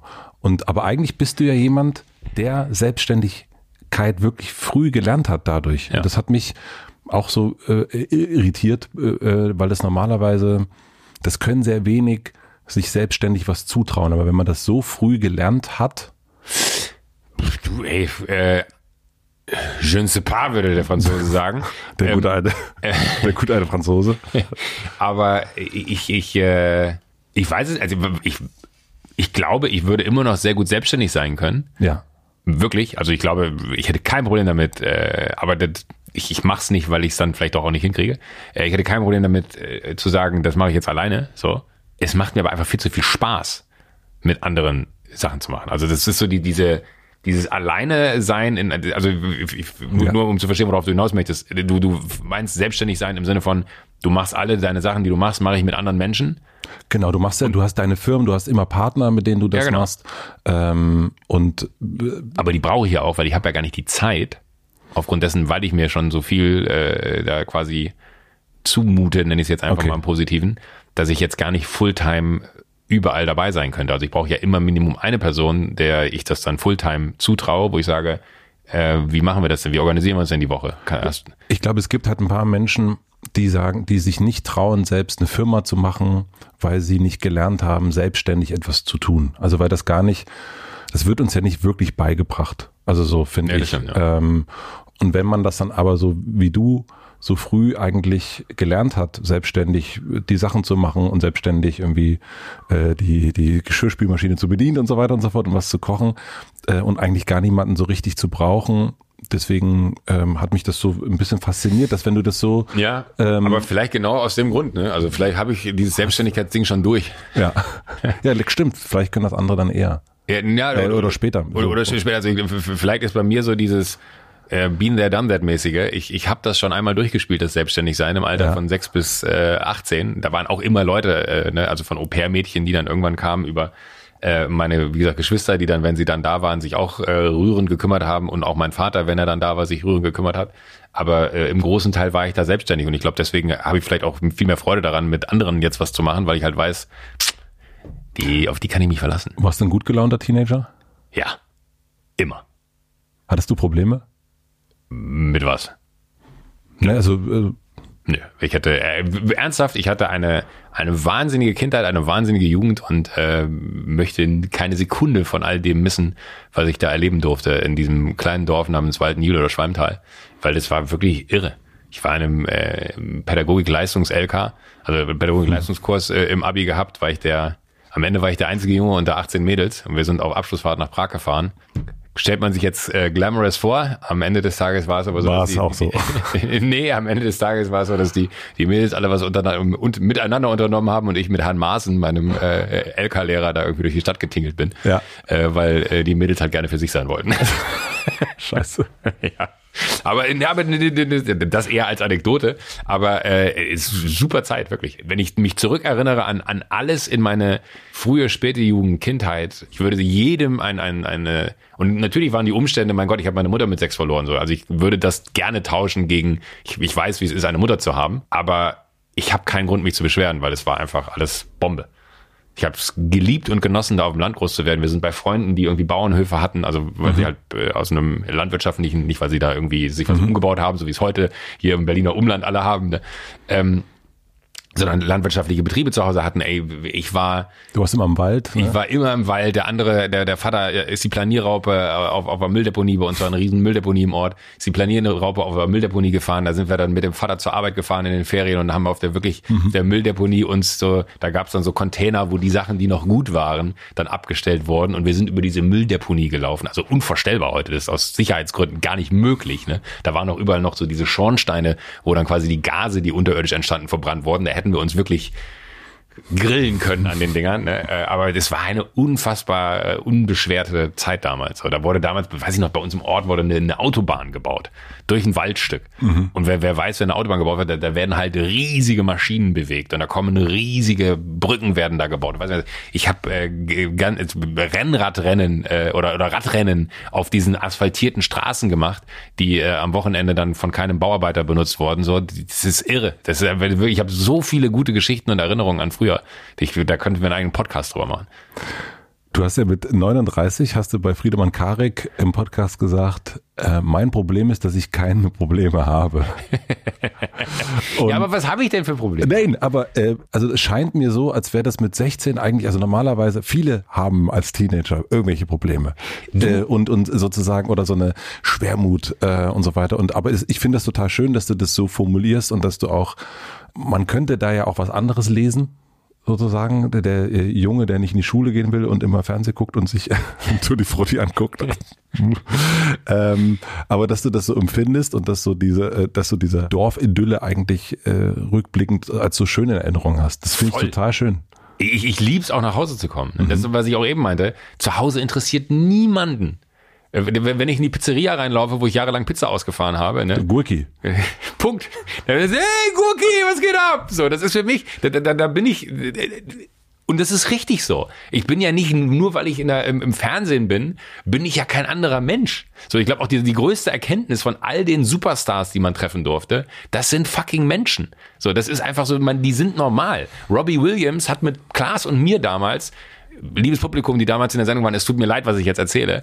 Wir haben die eine Dreiviertelstunde äh, warten lassen, weil Robbie Williams mit uns da oben stand und er wollte mit uns über das Duell um die Welt reden, weil sein Security ein Deutscher war und er hat ihm quasi als Vorbereitung Sachen gesagt, so, but tell me, how was it? Und wir saßen mit dem auf dem Balkon oben, hinten am Studio in, in der Bufa und der hat sich mit uns ernsthaft einfach total interessiert über das Duell um die Welt unterhalten, mhm. weil der das so verrückt fand, was er da gesehen hat. Und das ist so der Moment, wo du merkst, ey, mein Gott, der steht vor 80.000 Leuten da zu seiner Höchstzeit äh, in Napworth, ne, und ist der absolute Gott des Entertainments, weil der einfach diese Menschen kontrollieren kann in dem Moment mit seiner Musik und mit seiner Kunst. Und trotzdem äh, haben alle eine riesen Buhai um den Typen gemacht, als der dann kam. Und der selber ist der netteste Typ der Welt und sitzt dann da und erzählt dir was von mir so, ey, und wie verrückt war das? Ich meine, du hast dir den Mund zulehnen lassen. Bist du bescheuert? und dann denkst du dir so, ja, actually I did, but you know, in the end. Und es ist so crazy. Und dann meinte you want a cigarette? Und du stehst halt da und das ist so, so, so ein Moment, wo du so eine fast außerkörperliche Erfahrung hast, weil du denkst so, fuck man, das ist Robbie Williams, der mit dir sich gerade darunter hält, dass du dir hast den Mund zunähen lassen. Äh, und es ist super abnormal. Aber äh, warum erzähle ich das? Weil auch der einfach ein ganz normaler Typ ist. Und das ist mir so wichtig. Ich, ich, ich, ich habe nicht das Gefühl, ich glaube, A, ich wollte nie diesen Job, den ich jetzt hier gerade mache. Der hat sich ergeben. Der ist mir zugefallen. der ist mir zugefallen, ja. Der ist mir zu, der hat sich ergeben, weil ich irgendwann dachte bei Melzerchen, dem ich da irgendwie mein, die Sendungen vorbereitet habe als Redakteur, dachte ich mir halt ganz pragmatisch, es kann ja nicht sein, dass ich die ganze Arbeit habe und der die ganze Kohle kriegt. Ist so. Und, und, und Tim hat auch damals, als ich zu Tim gesagt habe, ey Timmy, ich gehe zu MTV, hat er mich angeguckt hat mich ausgelacht. Äh, und er meinte so, du, dann habe ich gesagt, so, ja, was willst du denn da? Und dann willst du moderieren. Dann meinte, du willst moderieren? das glaube ich dir nicht. Wir hatten damals einen Kollegen, äh, äh, Sven, der ist mittlerweile im Team von, von Klaas als, als Autor mit beschäftigt. Mhm. Ähm, wir haben uns einen Kollegen Sven und meinte, der Sven, sofort, aber du doch nicht. So, und das war aber einfach so, mein Gott, ich habe halt bei Tim gesehen, ne, Tim, with all the respect, der kann auch nichts außer kochen, so, ne, aber der hat eine eigene Show, dann kann ich ja wohl, ich kann gerade ausreden, kann ich auch eine eigene Show machen, so. Und äh, das klingt jetzt total heroisch, was ich erzähle, es war alles ein wenig anders, aber die Geschichte ist so besser erzählt. Ich weiß aber zumindest, dass du dir eine Wohnung angemietet hast und die eigentlich gar nicht bezahlen konntest. Ja. Boah, hast du ein gutes Gedächtnis. Ja, ja. Das ist frech. Wir kennen uns schon zu lange. Ja. Ich weiß auch noch, wie du mit der Band bei THL saßt, ja, ja. wir uns da kennengelernt haben. Aber das weißt du, das äh, ist natürlich dieses so, man hat, also so, man, man, man geht halt zum Fernsehen. Man geht zum Fernsehen. Da kann ich doch mal eine größere Wohnung anmieten. Hey, ich, ich weiß doch, die, die, das war, äh, das, das war eine schöne Wohnung, die war, die war toll und, und, äh, Friedrichshain. Friedrichshain, ja, ja. Mit äh, Matthias. Äh, nee, Matthias, ja, genau. Matthias hat im gleichen Haus gewohnt. Äh, und lustigerweise Nico Buchholz, der, der heute Geschäftsführer bei der CC15 ist, hat im Erdgeschoss gewohnt. Ja. Das ist auch verrückt. Also wie, wie sich so Welten dann auf einmal wieder schließen. Ähm, aber äh, ja, tatsächlich hatte ich, dachte also, mein Gott, ich gehe jetzt zum Fernsehen. Aber ähm, jetzt weiß ich gar nicht, wie wir da hingekommen sind. Ich, ich, das, äh, sich zutrauen und so ein bisschen äh, groß. Ich, ich, ich mochte so diesen, diesen. Ähm, ich habe keine Probleme. diese Weil- Probleme, da sind wir hergekommen und vor allen Dingen aber auch äh, dieses sich das so zuzutrauen. Also so ein für mich wirklich, also das in meiner Vorstellung, obwohl ich ja auch schon viel auf Bühnen gestanden habe, aber immer mit anderen Leuten zusammen durch die Band, ist die Vorstellung, auf eine Bühne zu gehen, allein und oder in, in einen Raum reinzugehen oder so hier so Unterhaltung oder irgendwas, Horror. Wirklich der blanke Horror. Kann ich mir überhaupt nicht vorstellen, weil ich mir das nie zutrauen würde. Ah, krass, okay. Und deswegen finde ich es so faszinierend, dass jemand so mit Anfang 20 Herrn Melzer sieht und denkt, also Entschuldigung, also das kann ich ja wohl auch. Ich kann nicht so gut kochen wie er leider, aber, Ja, aber aber so aus dem Grund, weil- aber das ist glaube ich auch und ich glaube, das ist vielleicht ist das eine Superpower. Ich mache mir immer Gedanken später. Das scheint mir, das, ja, da sind wir doch jetzt, da haben wir doch jetzt mal Aber heute was. jetzt sind wir endlich mal da angekommen. So, hier geht der Podcast jetzt los. endlich, mein Gott, hat das lang gedauert. Stunde. Nein, aber, aber das ist wirklich so. Also ich, ich neige dazu, ähm, Dinge einfach dann auch machen zu wollen. Das ist ja geil, aber. Ne, Voll, aber, aber das ist, und, und das ist vielleicht ein bisschen, weil du auch gerade sagtest, so, ich, äh, dir, dir graut's davor, auf eine Bühne zu gehen, oder du hast dieses Gefühl, dann, du genießt es, weil da sind die anderen, und man ist so, glaube ich, wenn ich das jetzt richtig interpretiere, man ist so in dem Schutz von dem, dem, in dem Rudel, in dem man sich Ja, da bewegt. genau. So. Ähm, ja, geht mir auch so. Dann neige ich aber dazu zu sagen, dann trete ich einen Schritt zurück, dann sollen die anderen machen, weil dann muss ich mich ja nicht da präsentieren. Also äh, und wir kamen eben auch genau, das war das, das Ding. Ich, ich wollte ja nie der Typ aus dem Fernsehen werden und mir ist so wichtig, dass man versteht, dass nur weil man im Fernsehen arbeitet, ist man kein anderer Mensch. Ich habe, äh, auch wenn ich sage, mein größtes Problem ist, dass ich keine Probleme habe, natürlich liege ich auch nächts, nächtelang teilweise wach und zermarter mir den Kopf über irgendwelche Themenkomplexe, die ich nicht gelöst bekomme oder Sachen, die mir wirklich nahe gehen oder, oder auch, keine Ahnung, auch in dieser äh, ganzen Pandemie hatte ich auch schon Momente, wo ich dachte so, ey, fuck, ich kann nicht mehr und ich will nicht mehr, so. Aber trotzdem, wo stehe ich denn, dass ich wirklich eine Grundlage hätte, mich zu beschweren? Also das ist ja so, so was ist mein fucking Problem? Wenn, wenn ich anfange, darüber nachzudenken, äh, also wenn ich nur nach oben schaue, ne, dann das ist ein bisschen so, jetzt, jetzt umgekehrt betrachtet, äh, wenn ich nur nach vorne gucke, würde ich ja dann im Umkehrschluss auch nur zu denen gucken, denen es noch besser geht. Aber das ist ja falsch. In dem Moment, finde ich, muss man auch mal äh, kurz reflektieren und sagen, so, wo stehe ich denn eigentlich? Und das kann ich. Also ich kann schon für mich dann, aber eher auf einer, nicht auf der Ebene von beruflich, was habe ich ge geleistet, sondern auf, was ist eigentlich hier alles um mich herum gerade, dass ich mal ganz kurz innehalten muss und sagen muss, so, was ist eigentlich wirklich dein Scheißproblem? Aber du hast das schon auch. Also, dass du äh, sozusagen diesen, das haben ja, also alle Fernsehleute, die ich kenne, haben ja eigentlich, haben ja irgendwie, Hau. haben einen kleinen Hau, aber haben auch diese Next und a little bit bigger und ein bisschen besser und also es gibt eigentlich, Ja, aber das ist ja logisch. Also das ist so, ich, ich finde das nicht, das ist ja, du, du erreichst ein, ein, ein, ein, ein Plateau und da stehst du. Und dann kannst du dich entscheiden, bleibst du da oder willst du den nächsten Schritt gehen? Ja, aber auch so im, im, im so, keine Ahnung, ganz blöden Autogame, im Status-Game. Und das, Da bin ich gerade dabei, das komplett rumzudrehen. Da, da, da werde ich, glaube ich, eher anders.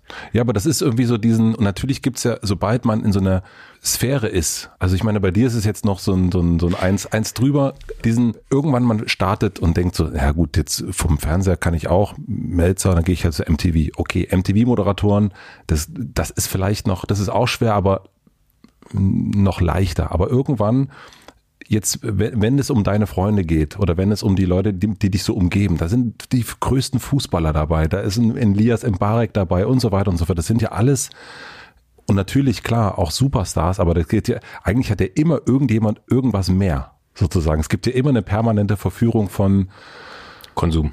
von Konsum. Und, und das kenne ich schon, dass ich manchmal denke, so bei einem, dem ein oder anderen, äh, ähm, und das sind nicht alles, das sind auch nicht nur Fernsehleute, ja, das sind auch so, so wohlhabende Menschen, wo ich denke, ja, ist doch mal gut. Also so, ja.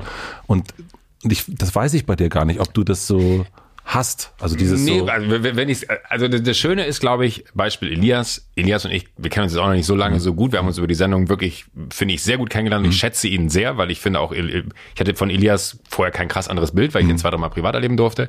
Aber ich, ich fand, der hat sich in dieser Sendung genauso gegeben, wie ich ihn privat kenne und das hat mich total gefreut. Dass er eine Seite, lustiger Typ, finde ich. unfassbar lustig. Und es hat mich persönlich gefreut, dass, dass diese Seite in dieser Show von ihm auch mal kennengelernt werden durfte, weil die kannte man nicht bisher. Also die, ich kannte sie nicht. Ich habe wenig öffentlich wahrgenommen davon.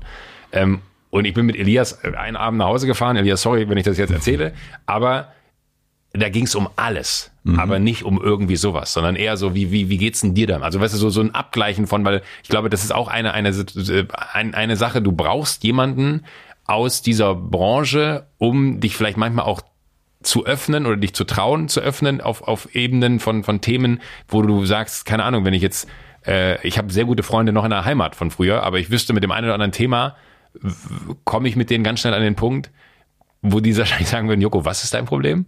So, weißt du, das ist eher so eine Auseinandersetzung, die man gut mit Menschen in der Öffentlichkeit, die auch in der Öffentlichkeit Total. teilen kann. So, und deswegen liebe ich zum Beispiel, dass ich Klaas habe, weil das ist Metallica-mäßig, ne? Also außer, dass wir mit getrennten Autos kommen. Aber man hat diese ganze Reise zusammen gemacht ja. und man kann irgendwie diese ganzen Themen sich immer auseinandersetzen. Und ich glaube, jemand wie Elias, der das dann vielleicht so für sich alleine erlebt hat, ähm, der, da ist vielleicht auch im Freundeskreis der ein oder andere, der ebenfalls big ist so, aber trotzdem vielleicht diese persönliche Ebene hier und da dann fehlt. Mhm. Nur eine Vermutung. Und ich habe das als eines der ehrlichsten und aufrichtigsten und tollsten Gespräche äh, wahrgenommen, weil das für mich ein überraschender Moment war, dass ich mit Elias im Auto sitze und wir uns über Themen unterhalten, wo ich gedacht hätte, krass, Alter, wir so gut kennen wir uns nicht und dass man sich da so öffnet und so offen miteinander äh, umgeht im Sinne von, wie fühlt sich das denn für dich an, wenn so eine Situation entsteht oder so eine Situation entsteht, wo du richtig gemerkt hast, so, das, das ist einfach, was ich eben bei Robbie Williams erzähle, ein fucking normaler Mensch, der genauso irgendwie gefühlt hat, aber der auch manchmal aufgrund dessen, und das, das kannst du glaube ich über alle legen, weil es ein öffentliches Bild gibt, in diesem äh, in dieser Welt gefangen ist, sich so zu präsentieren, wie die Öffentlichkeit ihn sieht und du total Schiss auch hast.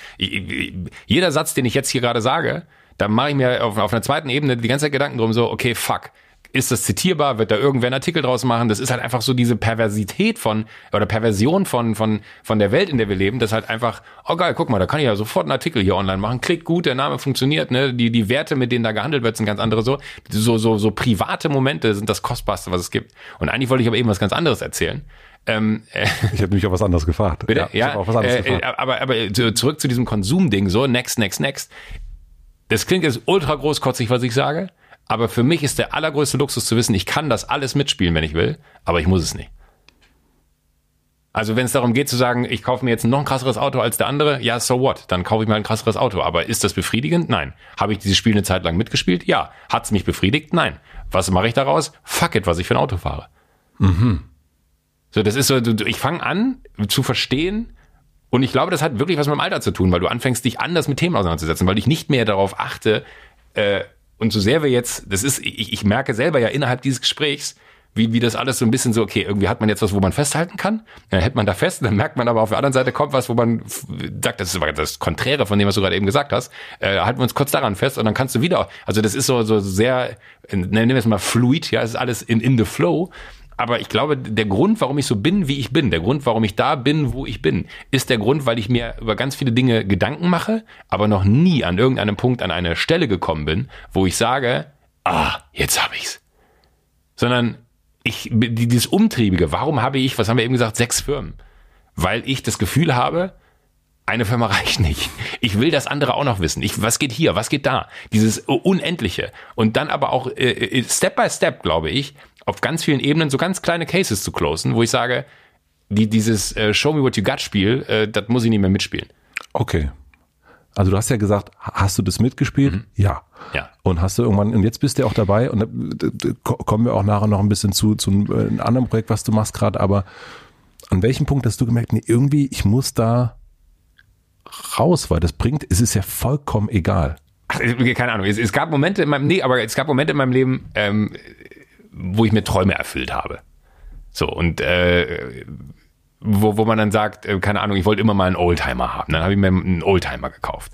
Und da habe ich wirklich, habe ich in diesem Auto gesessen und konnte nicht fassen, dass dieser Moment in meinem Leben gekommen ist, dass ich einen Oldtimer fahren kann. Also, dass man sich das erarbeitet hat, dass es möglich ist zu sagen, den kaufe ich mir jetzt und ich muss nicht nächsten Monat gucken, wo das Essen herkommt. So, ich kaufe mir den jetzt, weil ja. das ist mein Traum gewesen, dieses Auto zu haben. Ähm, und das ist aber dann so, wenn du dann auf einmal anfängst, darüber nachzudenken, kaufe ich mir jetzt noch einen Oldtimer? Stellst du auf einmal fest, so, naja, aber das ist der dumme Satz, du kannst ja eh nur ein Auto fahren, ja. Ähm, stellst du dann fest, so, ja, natürlich könnte ich mir jetzt noch einen Oldtimer kaufen und ich möchte auch nicht ausschließen, dass das passiert ist. Aber du kommst halt irgendwann an den Punkt, dass du wirklich genau dahin kommst, dass du feststellst, ich habe gar nicht die Zeit dafür, das so wertzuschätzen, wie mich das im ersten Moment getriggert und gepleased hat, dass das möglich ist, wird das dann irgendwann so ein, so ein Habitus von, lass das mal machen. Mhm. So. Ah, und alleine, also ich habe eine diebische Freude daran zu recherchieren, zu gucken, ah, okay, was ist so, ne, was, was. Bedienungsanleitung. In dem Stichwort Bedienungsanleitung, aber auch zu gucken, so, wie ist denn der Markt für dafür, also, was kosten die, die, die was kostet dieses Auto, ja? Ist es der Kosten-Nutzen, Joko? Der Preis-Leistungs-Joko. Preis-Leistungs-Joko. Ja, ja, der Preis-Leistungs-Joko. Ja, aber, aber dann stellst du halt wirklich fest, und das ist vielleicht die, die, die, der Moment, wo, weil du gefragt hast, was ist der Moment, wo du das realisiert hast, dass das nichts bringt, ist der Moment, wo du dann sagst, ich habe jetzt äh, mir einen Oldtimer gekauft, ich habe mir vielleicht nur einen Oldtimer gekauft. Wann bist du das letzte Mal damit gefahren? Und dann stellst du fest, oh, das ist lange her. Und dann rufst du den Typen an, der die Karren repariert und sagst so, sag mal, äh, Norbert, äh, wann, wann war der Wagen, als er bei dir da in der Reparatur war, ne? Äh, oder als er bei dir zu, zu, zum, zum TÜV war, ne? Der ist jetzt zwei Jahre her. Dann stellst du fest, oh krass, der steht also quasi zwei Jahre unbewegt in der Garage. Und dann stellst du fest, das ist totaler Quatsch. Es befriedigt dich null. Es ist einfach nur dieses, irgendwas muss ich ja machen, weil die anderen machen das auch. Und dann äh, habe ich dafür mich einen Punkt hintergefunden und habe an einem Punkt gesagt, so, okay, das, das bringt's nicht. Das ist, aber, Ja, ist aber schon so, dass du die Sachen, die machst du mit, wirklich mit dir aus, oder? ja.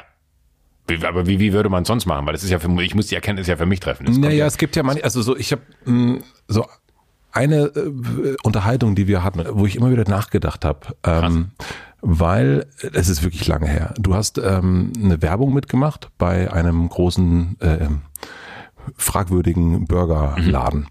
Und wir, wir waren zusammen essen und äh, wir haben darüber gesprochen und ich habe dich so ein bisschen gechallenged dazu. Ich weiß nicht, ob du dich dran erinnerst. Und ähm, und ich habe ich hab gesagt, dass ich das richtig doof finde. Und aus Gründen von anwesenden Kindern allein. Und dann hast du gesagt, und das, die Werbung war damals schon ein halbes Jahr, ein Jahr alt, meinst du, krass, meinst du, du bist der Erste, der mir das sagt.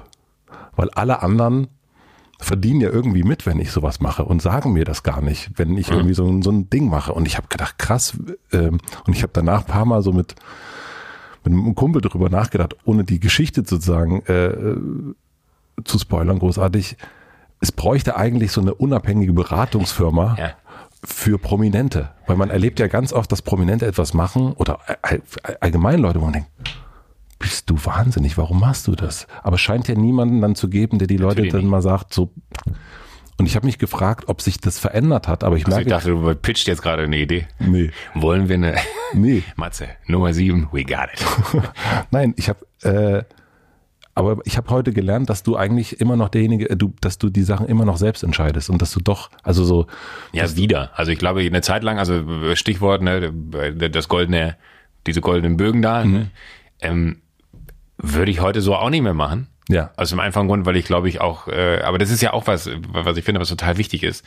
Natürlich könnte ich mich jetzt darüber aufregen, dass ich das damals gemacht habe, habe ich aber nicht. Äh, bin- also ich habe die Entscheidung ja damals bewusst gefällt und habe sie äh, auch getragen, aber äh, ich weiß noch, als du es mir gesagt hast und äh, fand so krass ehrlich, weil das natürlich auch irgendwann ein Punkt in einem Leben in der Öffentlichkeit ist, dass keiner mehr dir ehrlich sagt, was Sache ist. ja, Weil aus dem einfachen Grund, weil A, ist es unangenehm, das zu sagen, ne? Ja. weil die Leute wollen dann ja vielleicht auch irgendwie so ein bisschen, äh, dass die Momente gut sind, die man miteinander Mhm. hat. Und B, genau was du gerade gesagt hast, äh, es verdienen so viele Menschen Geld mit dem, was ich mache und noch mehr Geld, als ich damit verdiene, dass es niemals äh, wirklich konstruktive Unterhaltungen zu diversen Themen geben wird, wenn sie am Ende äh, da mehr von haben als ich. ja. Ist halt leider so. Und da musst du halt dann, finde ich, irgendwann eine Haltung zu Themen entwickeln. Und ich glaube, das ist mir aber ganz gut gelungen über die letzten Jahre. Ja, das, ich fand das äh, Gespräch, was du geführt hast mit diesem Poker äh, Spieler. Fedor, ja. Fedor, das fand ich total super, weil da ging es ganz viel um Entscheidung und ähm, und äh, du warst davon fasziniert, wie viel Entscheidung er ja treffen muss bei so einem Pokerspiel und und dass er sagte, ähm, das ist eigentlich geht's um die Haltung zu Dingen.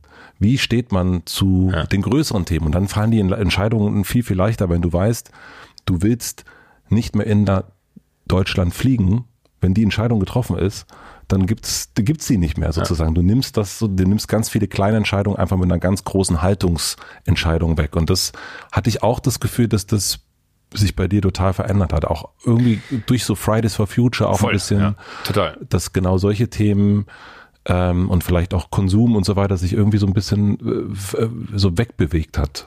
Auch sicherlich. Also ich, ich glaube, das ist ja immer auch so, so, so eine Gesamtgemengelage, die dann irgendwie auch wie so Evolutionsstufen bei einem stattfinden, ne? wo man dann auf einmal feststellt, okay, das, das eigentlich ist es ein, ein, ein Wert, der total veraltet ist in meiner Welt, aber ich halte irgendwie an ihm fest, weil er halt da ist, aber ich kann ihn ja auch verändern. Ja. So, und, und ich glaube, das ist was, was äh, und auf, auf ganz vielen Ebenen stattgefunden. Ich glaube, das ist aber so, so, also ich neige nicht dazu zu sagen, so ich bin erwachsen, ja, auch wenn ich 42 bin.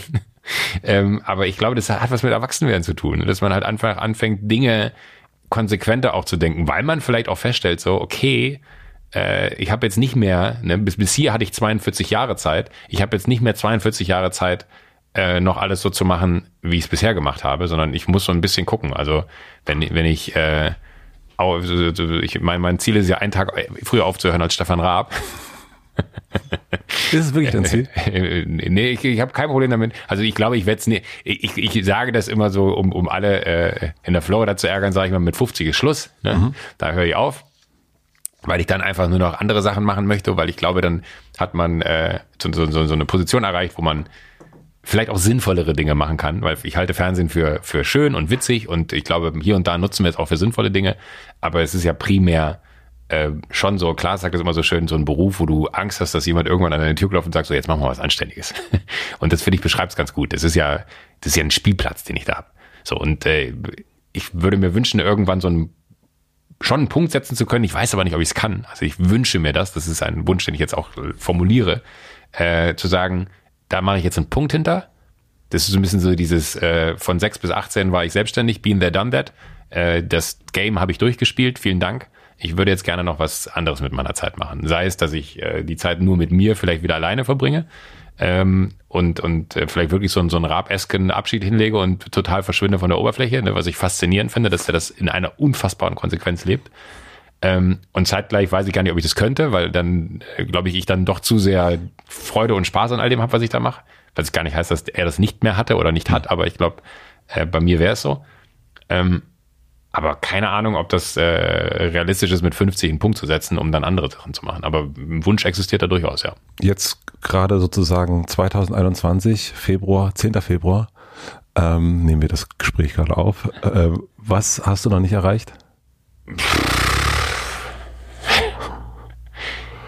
Ja, ich habe schon relativ viel geschafft. Von, ich habe aber keinen Plan. Also ich glaube, das ist der Unterschied. Äh, ich habe jetzt gerade wirklich überlegt, was wären so Milestones, die ich gerne noch hätte. Aber du hast sofort einen im Kopf gehabt. Ich? Ja. Nee. Nicht? Du hattest keinen im Kopf? Nee. Kein nichts, was du. Nee, ich habe gerade, ich habe gerade eher so, so, da war ich jetzt gerade retrospektiv und dachte mir so, was hast du schon alles geschafft? Was könnte darauf logisch aufbauen? Was wäre das? Ich habe und das ist vielleicht äh, eine eine Stärke oder eine Schwäche, äh, Schwäche, I don't know. Aber ich habe nie einen Plan gehabt für das, was ich mache.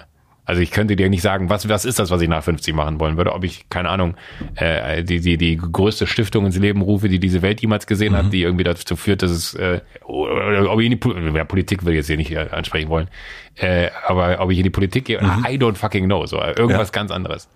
Also ich habe wirklich keine konkrete Idee davon, was das ist, aber ich habe so das Gefühl, es gibt noch so viel, was ich irgendwie noch nicht gemacht habe. Und es ist nur ein Gefühl, ich kann es nicht in, in Beispielen belegen äh, dass ich aber erst in dem Moment, wo ich nichts mehr mache, in die Position komme, die Sachen auch zu finden, die dann einen vielleicht noch reizen. Das heißt, was hast du noch nicht gemacht? Das, was ich noch nicht gemacht habe? Quasi, ja. Ja. Also einfach, und, und in, in, in dem, das ist so, ich. Äh, Oder was hast du noch nicht erreicht? Also das, ja, na, aber, aber auch, auch einfach nur auf der Basis von, was hast du noch nicht gemacht, das, was ich noch nicht gemacht habe. Also ja. all das. Ne? Vielleicht war ich Kfz-Mechaniker, I don't fucking know. So, aber es ist, glaube ich, einfach so, so der, der, im Moment sind es ja ganz viele Reize oder Impulse, die ich setze durch das, was ich mache. Also das ist alles, was ich gerade mache, hat immer auch damit zu tun, e egal, ob, ob das äh, Sushi-Bikes ist, ob das äh, der, der Wein ist, ob es mhm. äh, was es ist. Das, das funktioniert ja alles vor allen Dingen auch deswegen, nicht nur, weil die Produkte unfassbar gut sind durch die Menschen, die sie im Ursprung machen, sondern weil ich der Typ bin, der dann irgendwie auch noch so ein bisschen die Aufmerksamkeit dazu beitragen kann, dass das überhaupt publik wird. Ähm, aber wie schön wäre irgendwann eine Welt, die sich komplett anders aufbaut ohne diese Bausteine, die es jetzt gerade braucht, um eine Welt aufzubauen. Sondern einfach nochmal so wie so ein, ich mache hier einen Punkt und äh, den setze ich so klar, dass ich auch wirklich dieses eine Jahr Auszeit, von dem du eben gesprochen hast, mir vielleicht wirklich irgendwann mal nehme oder vielleicht sind es auch zwei oder drei. Ähm, und in den zwei oder drei Jahren, aufgrund dessen, dass man auf einmal aber ganz andere Eindrücke bekommt und ganz andere Welten auf einen einwirken, weil man halt einfach frei im Kopf ist, so. Mhm. Weil man vielleicht mit 50 aus sagt, so, jetzt drücke ich hier auf den Knopf und all das, was da ist, äh, entweder wird es verkauft oder es wird äh, von mir aus irgendwem anders gegeben, also soll irgendwer anders das weiterführen, ist mir wurscht. Ähm, dass man wirklich nochmal so ganz sauber ein weißes Blatt Papier hat, wo man wie nochmal von vorne anfangen darf. Und nicht, weil ich das bräuchte, von vorne anzufangen, aber weil ich mir das spannend vorstelle, dann nochmal, ich kenne Bobby de Kaiser, ich weiß nicht, ob du ihn kennst. Vom Namen her sagt mir das was. Ist äh, ehemaliger Torhüter äh, in der Bundesliga gewesen, äh, hat dann Dedon gegründet als äh, als Firma, äh, die die hat Gartenmöbel hergestellt, ultra erfolgreich weltweit. Mhm. Ähm, und der, der ist ausgestiegen, kannst du sagen. Also der der hat irgendwie sein sein mhm. Leben an einem Punkt äh, äh, quasi auf der Ebene beendet, wo er gesagt hat, so so, been there, done that. Jetzt mhm. äh, überlege ich mal, was ich mit meinem Leben mache. Und ich glaube, der ist gerade noch in der Phase. Also ich mhm. würde ihn durchaus als Freund betiteln. Ultra spannender Gesprächspartner, ja, auch, auch für dich. Habe ich direkt äh, im Kopf schon. Äh, ernsthaft, äh, ja. mache ich dir gerne Kontakt hin, ja. weil, weil Bobby wirklich einer der tollsten Menschen ist, mhm. die ich in den letzten zwei, drei Jahren kennenlernen durfte. Ähm, und der hat, finde ich, so, so, der hat so, so, und vielleicht ist das auch der Grund, warum das bei mir so, so ein Thema ist, äh, weil ich das bei dem so merke, der, der hat sich aus dem Luxus heraus, dass er sich die Zeit nehmen kann, nimmt er sich die Zeit zu gucken, was gibt es denn jetzt da draußen eigentlich noch für mich? So, was hat, was hält, was könnte das Leben für mich noch parat halten? Und das ist ja was, wo ich äh, in der Situation, in der ich jetzt stecke, sage, ich bearbeite ja eigentlich nur die Möglichkeiten, die gerade reinkommen, aber so richtig frei, frei äh, ist man ja, ist man schon, aber es hängt halt alles zusammen, so. Mhm. Und, und so dieses wirklich einmal einen ganz harten Cut setzen, ich glaube, da ist jetzt für einen Bobby vielleicht leichter, weil der einfach aus einer anderen Welt kommt, wo er nicht öffentlich ist und die, die Person Bobby de Kaiser jetzt per se niemand ist, der dann irgendwie äh, auch Presse noch irgendwie mäßig, äh, sag ich mal, so interessant ist, dass Leute sich äh, dann fragen, so, so wie es bei Raab, was macht Stefan? Also die, die meistgestellte Frage in Interviews, haben Sie Kontakt zu Herrn Raab? Was macht der denn gerade? Mhm. Ich, sage, ich werde einen Teufel tun, Ihnen zu erzählen, ob ich A, Kontakt habe oder B, was er macht. Ähm, aber so, so die, ich glaube, die Frage stellt sich bei ihm nicht. Das äh, wäre aber für mich ein Ziel zu sagen, ich würde gerne irrelevant werden in der medialen Wahrnehmung, um was ganz anderes machen zu können. Ich finde so bei den, wenn man wenn es so um Erreichen geht, mhm. ähm, finde ich eigentlich so die persönliche Entwicklung am äh, so spannendsten eigentlich. Super spannend. Also weil es so, weil natürlich kann es ja immer diese, keine Ahnung, ähm, man kann das noch machen und das noch machen und das noch machen, aber ich finde, dass so je mehr man macht, also man ist ja, man kommt überhaupt nicht mehr zum Grund. Mhm. Äh, man ist nur ja, noch ja. sozusagen oben und versucht sozusagen, du hast erst das schöne Bild mit dem Jonglieren und aber man kann überhaupt nicht tauchen und ich also für mich selber, ich würde mir voll wünschen, dass ich das könnte, dass ich die Geduld habe, so mal richtig tief zu tauchen und so tief und auch lange unter Wasser zu bleiben mhm. und und mal so richtig was zu äh, so noch mal mehr zu begreifen als nur so ein so ein kurzes Anfassen und nochmal anfassen und das nächste dann und so weiter. Aber das würde ich mir, ich würde mir für mich selber, ich würde gern ja, mehr Geduld erreichen wollen oder so oder mehr Zuversicht in eine Tiefe zu gehen, die ich, die habe ich aktuell zum Beispiel noch nicht so. Und mhm. das wäre bei mir so, dass dieses Aber Erreichen. Ich, ich glaube, dass das zum Beispiel, also jetzt formulierst du wahrscheinlich was aus, was bei mir noch ein, ein ein- oder zweijähriger Prozess gewesen wäre in der Auseinandersetzung damit, was macht man denn wirklich, wenn man das macht. Also wie gesagt, ich sage, es ist ein Wunsch. Ob ich mhm. das mache, God knows. Mhm. So. Aber ich glaube, das ist, da sind wir wieder beim Thema Reflexion. Wenn sich dieser Wunsch verfestigen sollte in den nächsten Jahren und ich feststelle, ja, das ist eigentlich ein gutes Ziel, auf das man hinarbeiten sollte, bräuchte ich ja aber trotzdem irgendwie so diesen Moment von, aber was willst du denn dann wirklich damit anfangen? Willst du wirklich drei Jahre oder ein Jahr oder zwei Jahre nichts machen, um einfach nur nichts zu machen? Oder willst du das machen, um irgendwas zu finden? Und ich glaube, das ist so, also zu sich selber mehr zu finden oder mhm. wie du es gerade so schön beschrieben hast, tiefer zu tauchen, um irgendwie was, was noch ehrlicheres zu finden, was, was mit einem selber zu tun hat oder ist es eine Aufgabe, ist es ein higher purpose, I don't know. Ähm, ich glaube, das müsste ich für mich noch suchen, so. Aber so grundlegend merke ich auf meiner äh, so ganz persönlichen Ebene die Bereitschaft zu, ich wäre bereit, all das, was da ist, wegzugeben für was Neues. Mhm. Ah, okay. Aber das ist aber auch spannend. ja, aber ich, ich Nein, das ist also, weil das so ganz, also das ist ja so ein, wenn du das so nochmal so höher oft siehst, ist das ja eigentlich so ein, so ein Erreichen wollen, dass man loslassen kann. Ja, vielleicht sogar das, ja. Weil, das, weil wir erst auch von diesen Fäden gesprochen ja, ja, haben, ja, aber das ist dann schon so, habe ich auch noch niemanden getroffen, muss ich sagen, den ich, den ich. Schade. Nein, aber, aber das ist ja, ich glaube, sowas, also so ein Gedanke, wie, wie er dann gerade auch von mir so erstmal laut formuliert mhm. ist, ja. Das ist ja was, was man zusammen mit sich selber ausgemacht hat bis hier. Ja. Äh, und äh, ich habe durchaus schon das eine oder andere Mal gesagt, mit 50 Schluss so, mhm. einfach um so, und das, das mag ich auch, dass ich mir selber so den, den, den Druck von außen aufbaue. Voll gut. Dass ja. ich Le Leuten was sage, was ich dann auch liefern muss. So, ne? Aber da bin ich auch so entspannt, dass ich weiß, ich würde mit mir selber nicht im Unreinen sein oder mit mir selber unzufrieden sein, wenn es das jetzt nicht wird. Wenn es dann 51 wird oder gar nicht, äh, dann ist es so. Aber ich glaube, so, so diese Auseinandersetzung damit, was hält das Leben denn noch parat? Neben all dem, weil ich habe wirklich, ey, ich bin so unfassbar dankbar dafür, was ich alles erleben durfte. Was ich alles, ich bin auf diesem Dorf, über das wir schon gesprochen haben, groß geworden. Das ist bizarr, was in meinem Leben passiert ist. Punkt. Das, das geht gar nicht in meinen Kopf rein, dass das alles möglich gewesen ist. Und ich frage mich halt so, das ist ja alles passiert und mir zugefallen. Mhm. ne? ähm, aber wenn das alles möglich gewesen ist, brauche ich nicht noch irgendwas, was mich, äh, keine Ahnung, äh, wohlhabender macht oder irgendwie auf anderen Ebenen äh, mhm. materiell triggert oder weiß nicht was, aber so was, was, was gibt's denn da noch, was, was äh, auf einer ganz anderen Ebene keine Ahnung, vielleicht, vielleicht werde ich super spirituell oder ich habe keine Ahnung, ich kann mir auch vorstellen, ich lange Haare habe oder I don't fucking know, wirklich. Ich finde aber spannend, und das ist ja auch was, was, was wir äh, auch schon besprochen haben, das liegt da vorne in diesem mhm. nebulösen äh, Bereich des, des, des äh, von mir aus Blindflugs. Ähm, und das kann ja alles sein. Und das finde ich ultra reizvoll, dass ich nicht weiß, was es ist, aber es mir möglich ist, wenn ich irgendwie die Auseinandersetzung damit starte, vielleicht was finde, was ich vielleicht sonst nie gefunden hätte, weil ich einfach gar nicht angefangen habe, mich damit auseinanderzusetzen. Und was für eine privilegierten Situation bin ich, das sagen zu dürfen, dass ich mir sogar die Zeit nehmen könnte, ohne dass es einen Einschnitt in meiner Lebensqualität hätte, zu, die, das eine Ding zu finden. Und ich glaube schon, dass das wichtig ist, dass wenn man so, so umtrieben ist von so einem Gedanken, was gibt's da draußen noch, dass man dem, also so dieses klassische FOMO, ne, Fear of Missing Out, auch ein 100% einer der Gründe, warum es all diese Projekte in meinem Leben geht, weil ich mir denke so, oh, wirklich, das willst du machen? Da mache ich mit. Mhm. ne? Äh, und, und auch da der Gedanke, 100% Fear of Missing Out, wer sagt mir, dass das mit 50 nicht möglich ist, nochmal ein neues Leben zu starten? Ähm, und das, was ich dann aber dadurch erlebe, das habe ich zumindest nicht verpasst. Ich möchte halt nicht zurückblicken, glaube ich. Und ich glaube, dass das äh, auch, ich, ich neige mal dazu sagen, so ich glaube, am Ende würde ich sogar fast sagen, ich weiß es, dass das alles auch damit zu tun hat, ich habe meine Mutter mit sechs Jahren verloren. Das war krass und, und für sie, die war so alt wie ich, also so alt wie ich jetzt bin, ist meine Mutter gestorben. Und ihr Leben war vorbei. So, das war von, nicht von jetzt auf gleich, es war eine, war eine, war eine lange, schlimme Krankheit. Wo hatte sie Krebs? Krebs hatte sie, ja. ja.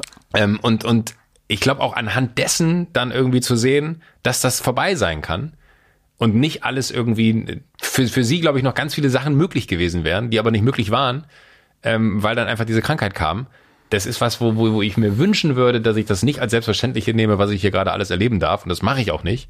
Und wo ich dann aber auch nicht als Selbstverständliche nehme, dass das bis ans Ende aller Tage äh, so bleibt und dass es, wenn es die Möglichkeit gäbe, da auch nochmal ganz andere Welten zu erkunden, dass man sich die auch nochmal irgendwie erkunden sollte. Ich bin auch der festen Überzeugung davon, ich habe einen Neffen, der ist äh, 18, ähm, wo ich gesagt habe, so Alter, äh, mach dir bitte keinen Stress, was deinen Job angeht. Du bist 18. Ja? Mhm. Oder vielleicht ist er auch 20, ich weiß nicht, Alter. Irgendwas zwischen 18 und 20 ist er. Äh, und das finde ich total wichtig, dass, dass, dass man irgendwie so, so sich die Zeit nimmt für die Dinge, die, die das Leben bestimmen werden. Und da irgendwie dich nicht irgendwie treiben lässt, weil die Erwartungshaltung, da kommen wir dann wieder zum Materiellen, weil irgendwer im Freundeskreis macht halt das und das, ja, so what? Dann macht er halt das und das. So, dann machst du das halt aber nicht, dann machst du halt das, was du willst. Was willst du machen? Ja, ich will gerne Schreiner machen. Ja, ist doch kein Problem. Dann, dann mach, mach doch erstmal Schreiner. Und wenn du Schreiner cool findest und auch wenn alle sich dagegen stellen, wenn du es cool findest, mach's. Wir machen eine klitzekleine Pause. Ich möchte euch einen Werbepartner vorstellen. Mein heutiger Werbepartner ist Squarespace. Wenn ihr eurer Webseite ein Makeover verpassen wollt, ist Squarespace die richtige Adresse für euch. Ihr könnt aus vielen personalisierbaren Vorlagen und mit weiterführenden Tools ganz individuell den Look kreieren, der zu euch und eurer Webseite passt. Dabei könnt ihr eure Inhalte flexibel einbetten, zum Beispiel Bilder oder Videos oder sogar Produkte in einem Online-Shop verkaufen. Und außerdem jederzeit auf SEO und Analyse-Tools zurückgreifen, um den Überblick zu behalten. All das und noch viel mehr kann Squarespace. Überzeugt euch am besten selbst. Und für alle, die es direkt mal ausprobieren wollen, habe ich natürlich was vorbereitet. Wenn ihr auf de.squarespace.com slash hutematze den Rabattcode hutematze eingebt, alles groß und zusammengeschrieben, erhaltet ihr bei Squarespace 10% Rabatt auf eure erste Webseite oder Domain. Den Link und den Code findet ihr wie immer auch in meinem Linktree in den Shownotes. Vielen Dank an Squarespace für die Unterstützung dieser Folge. Und nun zurück zum Gespräch. Du hast äh, von deiner Mutter gesprochen. Ich weiß nicht, ob das ein Downer ist jetzt gerade, aber. Ich rede immer gerne über meine Mutter. Ich weiß, äh, aber über aber Ich hoffe Vater. nicht, dass das ein Downer ist. Nein, aber über, über deinen Vater. Ja. Weil das, ähm, das hat mich berührt in der Vorbereitung. Du hast äh, ein schönes Interview mit Katrin Bauerfeind gemacht, ähm, sechs Jahre her. Und dann sagtest du, ähm, du würdest dir total wünschen, dass dein Vater dir mal sagen würde, dass er stolz auf dich ist. Und dass er das alles gar nicht so richtig sieht. Und ich habe mich gefragt, ob das in diesen sechs Jahren passiert ist. Ja. Echt? Mehrfach. Wow. Ja. Und wie hat sich das verändert dann für dich? Ich, ich möchte gar nicht zu viel darüber sprechen, weil ich glaube, das ist so, das Interview hat, war, war eine, eine, eine, eine Bombe in dem Dorf, wo ich groß geworden bin. Mhm. Weil das natürlich jeder sehen kann, ne? Und auf einmal meinen dann Menschen sich ein Bild darüber machen zu dürfen, wie denn unsere familiären Verhältnisse gewesen ah, ja. sind. So. Und da habe ich meinem Vater, fand ich, sehr Unrecht getan mhm. auf eine Ebene, weil ich mir in dem Moment nicht so bewusst, also das klingt total naiv, aber ich hatte mit, mit Katrin, die ich auch total mag und schätze, ultra, wahnsinnig tolle Frau. Ich würde fast sagen, ich liebe sie, aber auf einer, auf einer professionellen Ebene liebe ich sie, weil sie einfach wirklich so toll ist. Ähm, da habe ich mich gern geöffnet, aber das war aber so, so, in, so, so wie in so einem Gespräch wie hier. Du hast halt ein Gespräch, du denkst nicht darüber nach, dass das irgendwie, keine Ahnung, wie viele Menschen sehen, weil es wäre auch falsch, wenn du da die ganze Zeit ja so sehr du die zweite Ebene immer mitlaufen hast, ist das zitierfähig, kann da was draus gemacht werden, äh, welche schlechten Menschen gibt's da draußen, die aus jedem Scheiß irgendeine Geschichte machen wollen, war das was, wo natürlich dann der eine oder andere genau diese Geschichte aufgegriffen hat und mein Vater dann auch so Briefe zu Hause bekommen hat, von wegen so, du warst nie für die Kinder da, was weiß oh ich, so, also okay. so anonym aus dem, aus dem Dorf, so, wo ich gedacht habe, so, das möchte ich meinem Vater nie wieder antun. Ich habe äh, mit meinem Vater ein Verhältnis, das besser ist denn je, was mich total freut. Mhm. Ähm, und trotzdem haben wir ein sehr spezielles Verhältnis zueinander, glaube ich, weil wir einfach immer ein spezielles Verhältnis zueinander haben werden, weil ich halt nicht der Typ bin, der, also so wie ich meinem, meinem Neffen sage, Alter, wenn du Schreiner werden willst, dann werd fucking Schreiner, bitte. Und bei mir war es halt so, mein Vater hat gesagt, du machst Abi. Dann habe ich Abi gemacht, ich wollte kein Abi machen, ich wollte Autoverkäufer werden. Ähm, und äh, ich glaube, das ist auch für jemanden wie mein Vater, der ist 81, eine sehr surreale Welt, in die sein Sohn da reingestolpert ist. Also das ist so, bei dem zu erklären, äh, wie die Mechanismen in meiner Welt sind und warum das eine so ist und so ist und wieso das dann zusammenhängt und warum man das dann so gesagt hat, da in einem Moment wie das ist dann manchmal auch zu viel und da muss man eher gucken, dass man Privates privat hält und dass das Private dann irgendwie ja. auch für einen sauber wieder privat aufgearbeitet wird und dass man da wieder zueinander findet und das haben wir Gott sei Dank hingekriegt. Super. Ja. Was hat er gemacht beruflich? Der war äh, Logistiker. Und hast du verstanden, was er macht? Also mal mehr, mal weniger. Er war viel unterwegs, was ja. auch zum Vorteil hatte, äh, dass ich teilweise dann mit durfte. Ne? Ich habe dann. Ach so, ich dachte, das ist die Vorteil hat, dass ich viel Tutti Frutti gucken konnte. nee, da, da gab es auch eine Zeit, so wie je älter ich wurde, desto weniger bin ich mit. Ja. Ne? Äh, da gab es dann die Zeit mit Au-pair-Mädchen und Co. Ja. war auch eine Zeit im Internat. Aber der war halt einfach viel weg dann. Und ich bin sehr viel in Skandinavien gewesen, in Irland Ach, gewesen, geil. in Frankreich gewesen. Äh, weil Und das, weil mein Vater spricht sehr viele Sprachen fließend, was ich bis heute nicht verstehe, warum ich nur Englisch kann. Weil ich mir wünschen würde, dass ich dieses Talent von ihm übernommen hätte. Ne? Der ist äh, irre. Und das war aber immer toll, weil du dann halt äh, irgendwo immer mit gewesen bist und äh, dann auch in einem frühen Alter halt äh, so ein bisschen nicht die Welt, also doch die mhm. Welt Europa gesehen hast. So. Und ähm, das habe ich geliebt, mit dem zu reisen. Es war dann meistens Schulferien, wo ja. er aber arbeiten musste und ich dann irgendwie, keine Ahnung, ich weiß nicht, wir waren irgendwann mal in in Brügge in, in, in Belgien. Brügge sehen und sterben. Ja, boah, sehr guter Film. Ja, ähm, ja tatsächlich. Ja, das war, war bei uns nicht ganz so, aber da hatten wir ein Hotel mit Pool. Mhm. Ich war den ganzen Tag in diesem Pool. Ne? Ich glaube, alle Menschen, die sich da Ruhe erhofft hatten, das war für mich das Allergrößte. Ein Hotel mit Pool. Dann kannst du dir das vorstellen. Die hatten ein Schwimmbad. Und ich war den ganzen Tag in diesem Schwimmbad. Ich bin wirklich, mein Vater, da gab es so, da, da, weiß ich noch, das war so halb hoch, war so eine ja. Glas, war der Flur und dann konntest du in den Pool reingucken. Und ich weiß noch, wir sind runtergegangen. Mein Vater meinte, ich habe jetzt den ganzen Tag Meetings. Wenn du was essen willst, ne, ruf da an. Bitte sag mir Bescheid, wenn du aus dem Hotel raus möchtest. So, das war ja damals auch alles so. Heute würde man sich an Kopf machen. So, keine Ahnung, ja. 12, 13-jähriges Kind alleine in einer äh, sie, ihm nicht bekannten Stadt. Mhm. Auf gar keinen Fall gehst du da vor die Tür, wir kommen mit. Ne? äh, und damals war es so, sag mir bitte Bescheid, wenn du gehst. Ne? Da gab es doch kein Handy und nichts. Also ein Urvertrauen in mein Handeln hat er gehabt. Und er, wir sind aber losgegangen. Er meinte, ich habe jetzt den ganzen Tag Meetings und ich hatte so mein, meine Badehose an und ein Handtuch. Ne? Ich, ich sehe es wirklich noch vor meinem geistigen Auge. Wie alt warst du? 10, 12, ja. irgendwas. Ähm, und äh, dann sind wir, sind wir da, oder ich bin da rein in dieses Becken und sein Tag war zu Ende und er ging zurück und es war wirklich so, der ist ungläubig stehen geblieben und guckte da rein und hat mich dann so rausgewungen. Dann meinte er, bist du jetzt wieder drin? Ich so, nee, ich war nicht raus. Und ich war den ganzen Tag in diesem Schwimmbad. Ich habe es geliebt. Ich weiß nicht warum. geil. Also heute stelle ich es mir total, es müssen acht Stunden gewesen sein oder so. Ich habe mich dann immer wieder hingelegt, hatte ein lustiges Taschenbuch dabei, habe das lustige Taschenbuch gelesen, äh, habe ich wieder geschwommen, ne, habe irgendwelche Spiele da gemacht, so wie man das halt, so, wenn man sich halt mit Du warst selber alleine? Alleine, ja. Ja Stundenlang, ja. Ja, ich war ein tolles Kind. Du warst wirklich ein, du warst ein tolles Kind. Du hast ja jetzt aber so ein bisschen, und das äh, auch mit, mit großem Respekt der Privatsphäre, du kannst das jetzt aber ja nicht so machen. Also du musst ja, deine Familie ist ja wirklich geschützt. Man niemand weiß, dass du eigentlich 15 Kinder hast und drei Frauen und fünf Männer. Aber du kannst das ja, also können sie nachvollziehen, was du da eigentlich machst? Also wie, Das, das, äh, ähm, äh, die Frage müsstest du weiterstellen. Das, äh, das ja, da sind sie? Ja, und hier sind sie. ähm, äh, nee, Die Kelly das- Family. Aber, aber das, das ist so ein bisschen, das ist auch ganz gut. Job ist Job, Schnaps ist Schnaps. Also zu Hause ist Schnaps und Arbeit ist Arbeit. Also die, die, die Unterhaltung über, äh, vielleicht falsch, aber die, die, die Auseinandersetzung über Berufliches halte ich von zu Hause fern. Ah, okay. Siehst du dich als Geschäftsmann? Nee. Siehst du dich als Unternehmer? Ja, vielleicht ein bisschen mehr. Was ist der Unterschied? Also Geschäftsmann ist für mich jemand, der äh, Deals macht und äh, Geld verdient. Und äh, eine Unternehmung ist ja etwas, was man einfach mal so anfängt. Also eine Unternehmung ist ja auch eine Wanderung in die Berge. Ja. Also so, so, also jetzt gar nicht als Unter, ich weiß schon, worauf du äh, hinaus möchtest im Sinne von Unternehmer, Unternehmer, also wirtschaftlicher Unternehmer. Aber äh, so die Definition von einer Unternehmung, ich empfinde, wenn ich so, so, so eine, eine, Geschäftsidee verfolge oder wenn ich irgendwas gründe oder aufsetze oder irgendwo mitmache, ähm, ist es nicht immer zwangsläufig monetär getrieben im ersten Schritt. So, sicherlich freue ich mich, wenn da irgendwann mal das Geld, was Ja. man investiert hat, wiederkommt. Ähm, sondern da geht's mir immer eher so darum, so, ach geil, das finde ich spannend. Lass mal machen. Aber, und deswegen der Vergleich zu einer Wanderung. Ich find's auch geil, wenn mich äh, am Wochenende jemand in München anhaut und sagt so, ey Joko, da gibt's diesen geilen Parkplatz, der ist zwei Stunden von hier, von da aus kannst du eine ultra krasse Wanderung machen und hast den wahnsinnigsten Blick über die Seen. Äh, ist das für mich so, oh geil, ja, lass machen. So, die Welt triggert mich genauso. Und es ist eher die Welt, die mich triggert und ich die Faszination dafür empfinde, die die Person mir quasi vermittelt.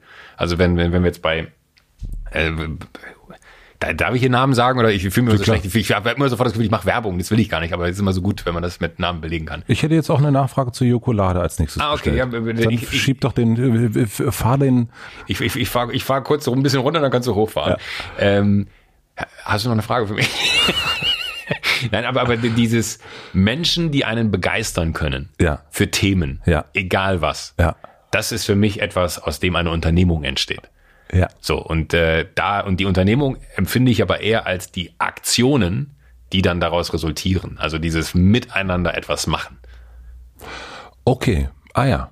So. Weil, mhm. und das ist für mich Unter Unternehmertum ist für mich zu sagen, mit anderen Leuten irgendwas auf die Beine stellen. Das kann sein, lass uns am Wochenende in die Berge fahren. Und das hat für mich den gleichen Wert wie mit äh, genauso guten Leuten, lass uns E-Bikes bauen. Weil es einfach spannend ist. Es ist eine Ja, ja, krass ja. andere Welt. Ist, da geht es um die Unternehmung, um die Aktion, Ach, das das schönes Bild. umzusetzen und das zu machen. Und Geschäftsmann ist für mich jemand, der sagt, okay, wo ist hier die, die Zahl, die mir am Ende mehr bringt als die Zahl, die ich vorher hatte? Weil das ist, du bist ja ein Bauchmensch. Und deswegen habe ich mich, also so, Mhm. du bist ja, äh, du entscheidest nach Bauch, du entscheidest mit dir alleine in Ja, deinem, äh, manchmal würde ich mir wünschen, vielleicht mehr Geschäftsmann zu sein und äh, mein, mein Bankkonto auch, aber äh, ist nicht so und würde ich auch nicht sein wollen, weil äh, ich glaube, dass immer weil das geht ja manchmal wirklich entgegen. Ne? Also so jetzt, keine Ahnung, Tarek Müller würde ich jetzt nicht sagen, ist ein besonderer Bauchmensch. Der ist ein, der guckt sich Zahlen an und entscheidet nach Zahlen. aber faszinierender Typ. Ja, super faszinierend. So. Aber der ist ja nicht so ein Emo-Heinig wie wir beide, sondern ist halt sozusagen, das lohnt sich nicht. Ja. Ja, mache ich nicht. Auch, auch gut, ja. Auch gut, aber das ist für mich ein Unternehmer. Achso, okay, nein, ja, verstehe. Ja. Aber du hast ein anderes Bild auf Unternehmertum und deswegen verstehe ich auch, warum du das, also du setzt es eher, du setzt Unternehmen eher mit Unternehmung gleich und bei mir ist Unternehmen mehr gleichzeitig auch so ein bisschen mehr Nee, Zahlen. ich, ich bin ein Unternehmer. Also du könntest mir fragen, bist du Unternehmer? Ja, ich mache sehr viel in meiner Freizeit. Ja. Ich, ich unternehme sehr viel. So und ich finde also die Ab für mich kommt die Herleitung des, des Wortes Unternehmen nicht zwangsläufig von einer Firma, sondern von der Unternehmung, die quasi da gemeinsam gestartet wird. Also von dem, was man sich als Ziel setzt, was wollen wir denn machen? Äh, und sei das, wir fahren mit dem Auto, äh, keine Ahnung, nach Apulien, ja. Ja. Äh, versus, äh, ich habe hier so eine witzige Idee für ein saugünstiges E-Bike. Be my guest. Let's talk about it. Das ist für mich äh, komplett gleich zu verstehen. Was ich ja absolut äh, verrückt finde, dass in deinem Ganzen, das haben wir ja nun heute wirklich, das, da sind wir gut hingekommen, wie die Dinge so entstehen. Aber dass du aus einem, dass du irgendwo sitzt, so stelle ich mir das jetzt gerade vor und denkst, hm, ach, ein cooler Name, Jokolade. Dass aus so einem Wortspiel, dass da wirklich auch was wird. Verrückt, ne? Ja, Das finde ich wirklich, also das ist manchmal, also ich komme eher aus einem, keine Ahnung, ich habe eine Idee für Podcast und dann suche ich einen Namen oder was es auch immer ist. Und aber das bei dir sozusagen, also so sehr Tim Melzer mäßig, daran hat mich das erinnert.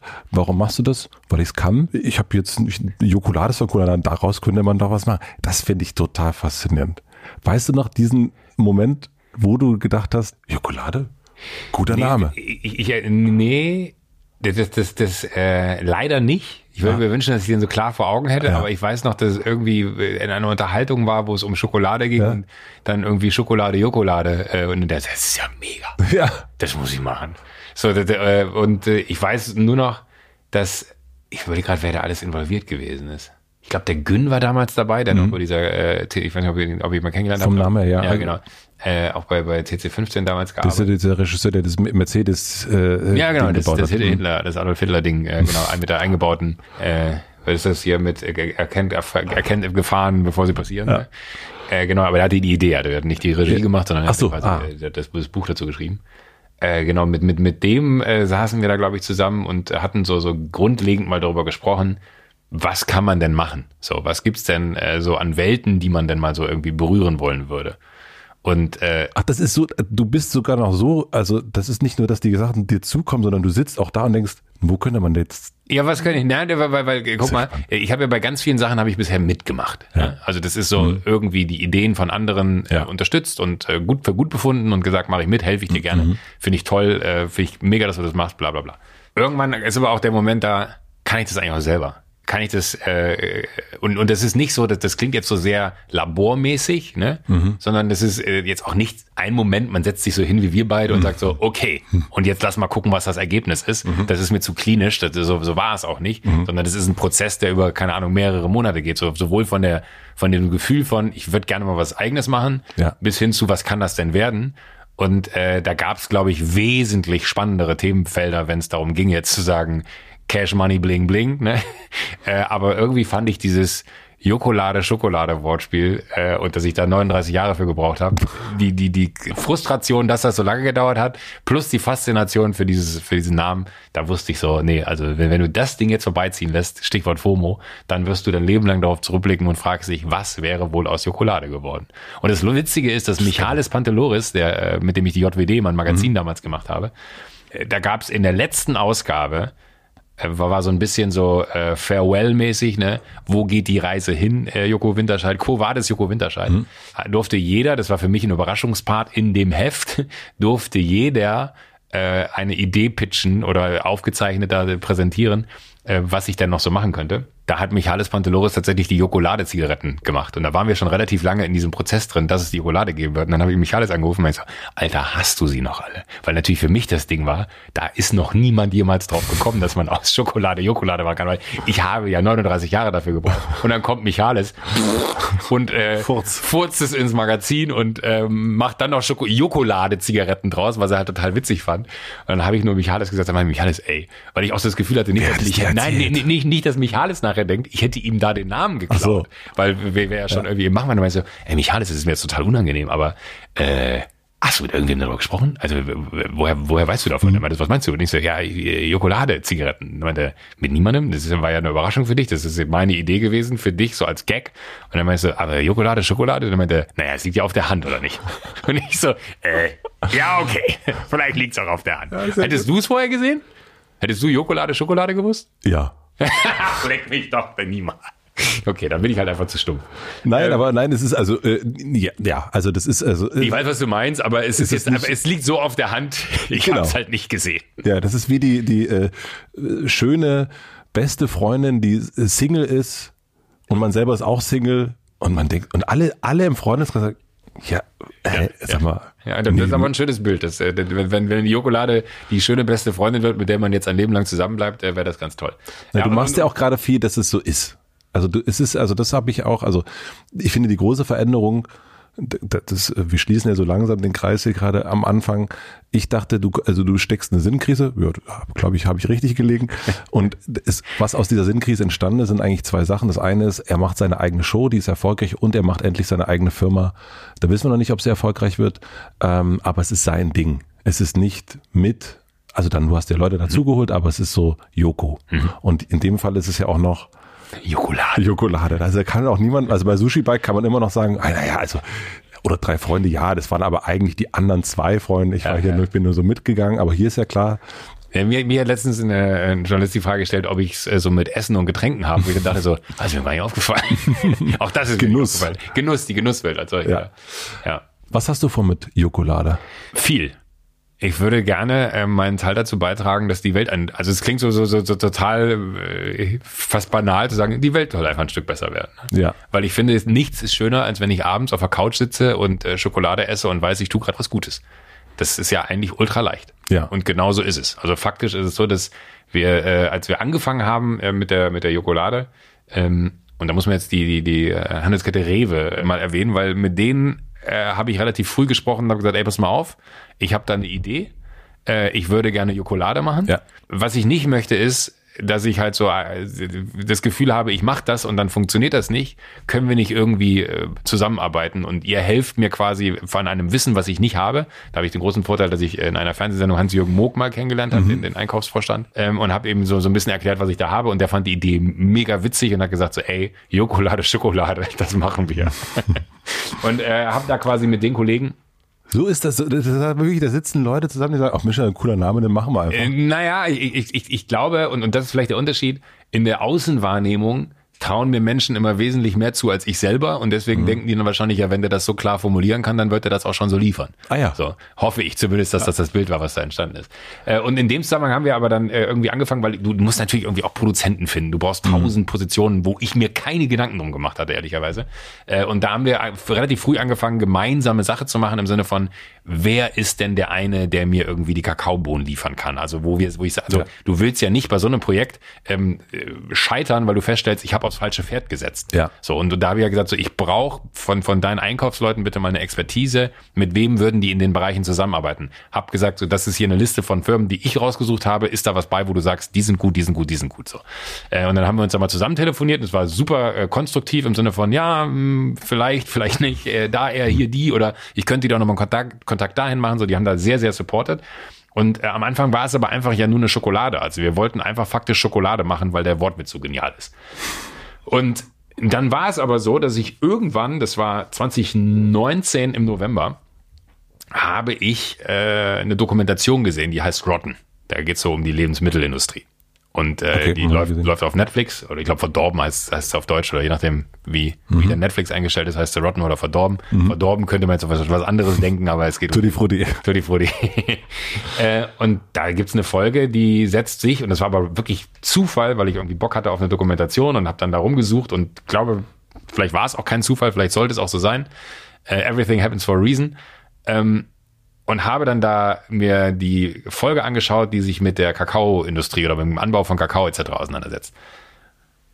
Und ich habe es angeguckt und mir ist richtig schlecht gewesen danach. Und ich habe wirklich gedacht so, fuck, du kannst nicht einfach für den Wortwitz eine Schokolade auf den Markt bringen und eigentlich, ich habe immer das, das Wort benutzt, ich habe Blut an den Händen, wenn ich das mache, weil faktisch äh, Kinderarbeit, es arbeiten gerade 1,6 Millionen Kinder in Westafrika auf Kakaofarmen logischerweise nicht legal, sondern es ist fucking Kinderarbeit.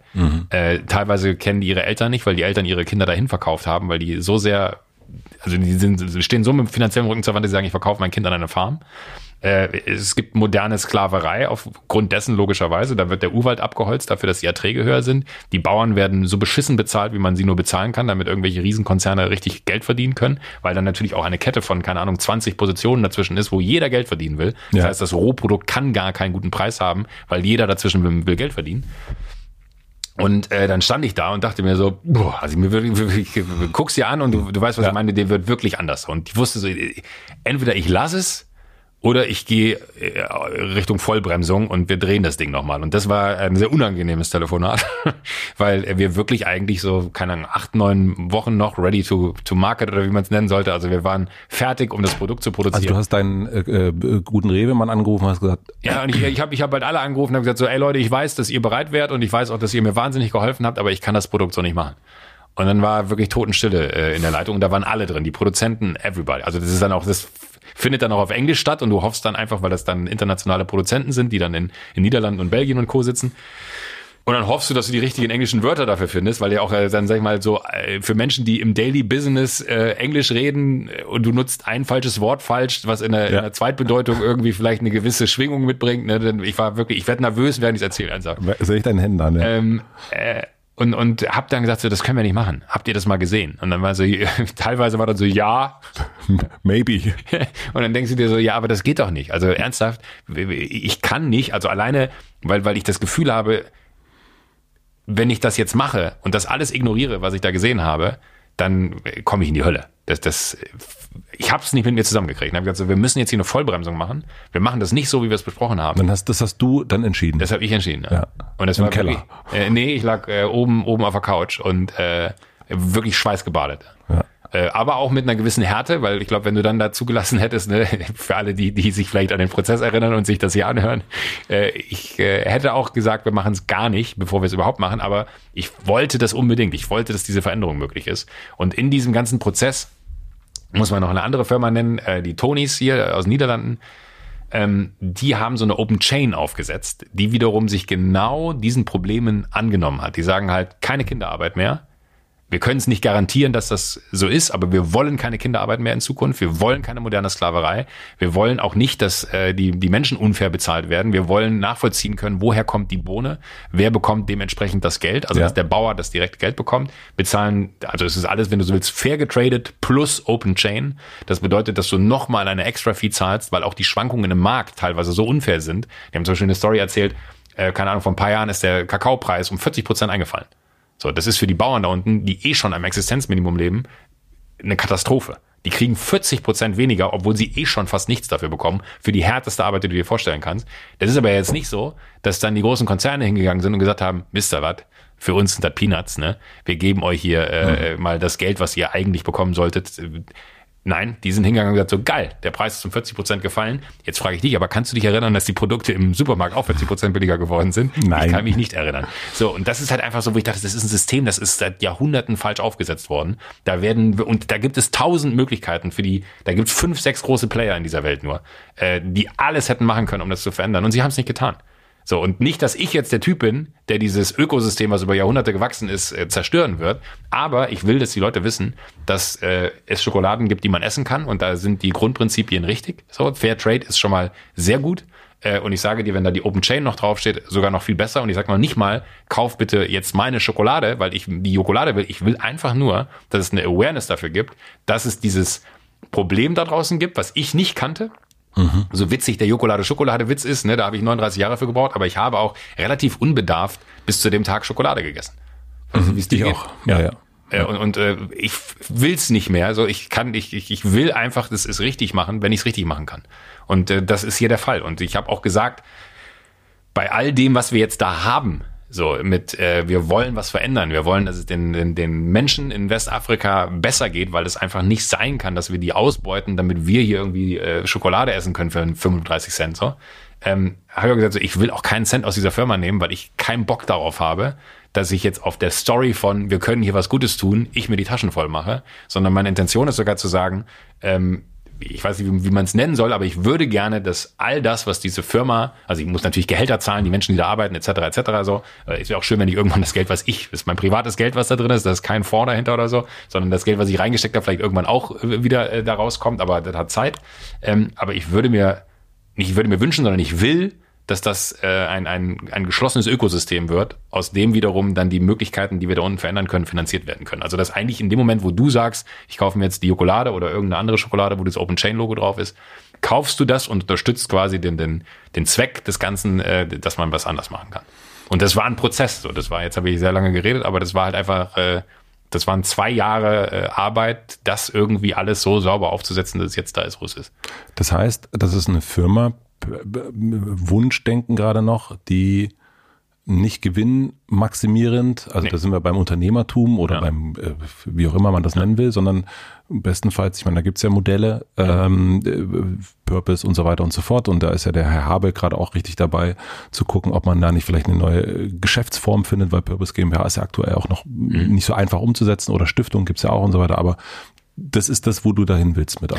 Ich habe sogar, also wie auch immer es wird, ja, ich habe ich hab sogar eine Stiftung gegründet in der Zwischenzeit. Ja. Die äh, dann wiederum den, der Zweck ist auch ey, eine Stiftung in diesem Land gründen, ne? Holy shit, ne? Äh, aber ist halt so, ne? Wir leben halt in Deutschland, dafür ist danach auch alles sauber festgehalten, Denk, denken wir.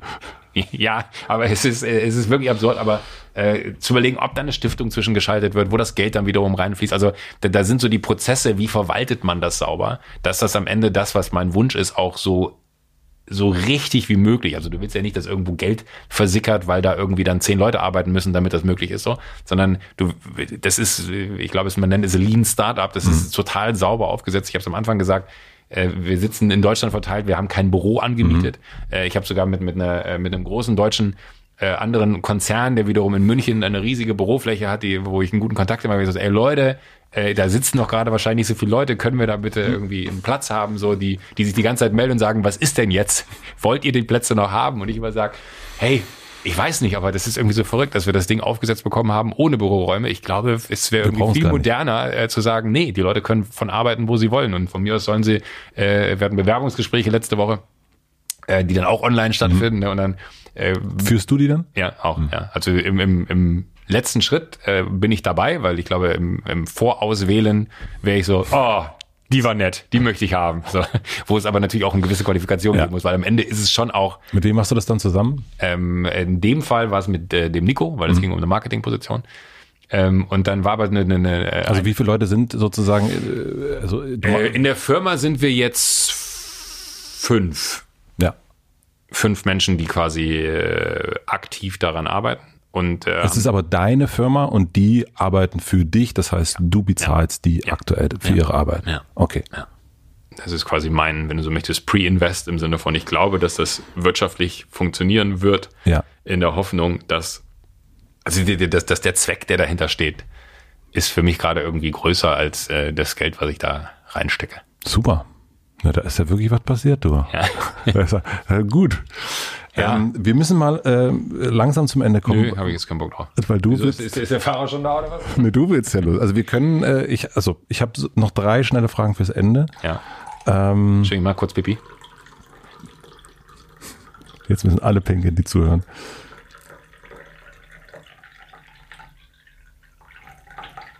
Oh, alter Vater. Wie, wie kann man denn so langsam eingießen? Bevor ich diese Ich drei jetzt meinen eigenen Urin. Oh Gott. Bevor ich diese drei Fragen stelle. Ich habe einen gemeinsamen Freund angerufen und ähm, Glassäufer umlaufen. nein, Sch Shoutout an dieser Stelle. Und ich habe ihn gefragt, wenn Joko Winterscheid einen Online-Kurs geben müsste, welchen Kurs sollte er geben? Was würdest du dir angucken? Was würdest du dir gerne von ihm angucken Ach so, wollen? okay. Und er sagte Optimismus. Im Sinne von, wird schon alles gut gehen. Das fand ich total schön. Ja, finde ich auch gut. Und was ist das Schwere an der Leichtigkeit? Boah. Es ist, glaube ich, so, wie äh, ich nicht das Gefühl habe, dass ich mit Moderieren irgendwas Besonderes mache, sondern es einfach mache, wenn du damit implizierst, dass eine, mich eine gewisse Leichtigkeit umgibt, dann ist das, glaube ich, etwas, was einfach da ist, was ich, wofür ich sehr dankbar bin, dass ich da keine Probleme mit habe, sie zu leben. Aber das ist, glaube ich, auch, wir sitzen jetzt nicht gerade in einer, also gerade ist eine sehr gute Zeit, um sich mit mir zu unterhalten. Es ist alles mega. So. Hätten wir uns in dieser Sinnkrise getroffen, hätte es ein Luke Mockridge-Gespräch werden können. Das, wir haben uns ja aber nicht in der, in der Zeit gesprochen. ja, aber da, da war es mir vielleicht auch ein bisschen zu heiß, dann irgendwie darüber zu reden, äh, wie es mir äh, wirklich geht und ob das dann auch wirklich was ist, was man öffentlich teilen muss. Ich habe ganz großen Respekt davor, wie Luke das getan hat, so, weil ich das wirklich krass fand, was ich da gehört habe, was er so gesagt hat, so was seine, wie seine Welt aussieht, äh, so. Aber ich habe keine Ahnung, was das Schwere an der Leichtigkeit ist, weil äh, ich glaube, ich verstehe das Leben als eine Art du bist jetzt nur, du bist nur jetzt hier, weil was, was, was wolltest du dir unnötig kompliziert machen? Und ich mache es mir häufig genug unnötig kompliziert. Aber in den Momenten, wo ich äh, stark bin und bei mir bin und wo ich irgendwie so aus dem Vollen schöpfen kann, so wie gerade, gibt's für mich keine Sekunde, wo ich äh, das Leben als eine Art Belastung empfinde. Und äh, da kann der Tag 18 Stunden haben und ich liebe jede davon. Dann gibt's halt keinen Online-Kurs mit dir. Ist ja auch gut. Du hast ja, Aber- genug, aber- du hast, du hast ja aber- genug, nee, du hast ja aber- genug äh, äh, Geschäftssachen. Ich, ich, äh, nein, das, das ist, äh, also ich finde es total schön, dass das jemand über mich sagt. Ich würde nachher gerne noch erfahren, wer es war. Ja. Weil, weil das ist was, was ich schon irgendwie auch empfinde, so dass, dass ich versuche, in, in allem Scheiß irgendwie zu versuchen, dass das irgendwo was Gutes sein muss. Ja, du bist auch bekannt, also ich habe ich hab nicht nur mit einer Person über dich gesprochen, dass äh, man dich anrufen kann. Also ein anderer äh, Moderator sagte, ja, den kann man auch anrufen und der gibt einen auch einfach total gerne Tipps und Intros und so weiter und so fort. Also der ist auch so ein, der Winterscheid ist wie so ein Mentor. Das ist, das ist, ja, schön. Also das, das freut mich zu hören, Ja. aber ich denke mir immer so, und, und das ist, glaube ich, so eine grundlegende Haltung von mir. Nur weil ich durch irgendwelche Scheiße gehen musste, weil ich das lernen musste, wie gehe ich damit um, muss ich das ja nicht anderen Leuten zumuten, weil ich denke, das ist eine gute Lektion für die, sondern ich sage so, ey, weißt du was, ruf mich an, äh, die Abkürzung kann ich dir gerne geben und wenn es nur eine Telefonnummer ist oder wenn es eine Erfahrung ist, die man teilt, so, weil äh, ich bin ein Freund davon, dass man äh, ich habe keine Lust, das, was ich äh, gelernt habe, vermeintlich für mich zu beanspruchen und keinem zu geben. Ich habe eher das Gefühl, dass wenn ich es jemand anderem gebe, ist es besser angebracht als bei mir. Sehr gut. Wir machen noch drei schnelle Fragen zum Ende. Dann musst du nämlich ganz schnell nach München. Ja. Was denken andere über dich, was vielleicht gar nicht stimmt? Ich bin schon häufiger jetzt damit konfrontiert worden, dass man mich für sehr abgehoben hält. Also so wirklich, so dass Leute dann am Ende eines, eines Tages jemand, ach, du bist gar nicht so abgehoben, wie ich gedacht habe. Und dann denke ich mir so, ich? Abgehoben? Why? Also woher kommt das? Was habe ich dazu beigetragen, dass das Bild von mir existieren könnte? Du, äh, du, du, du, grinst so ein bisschen.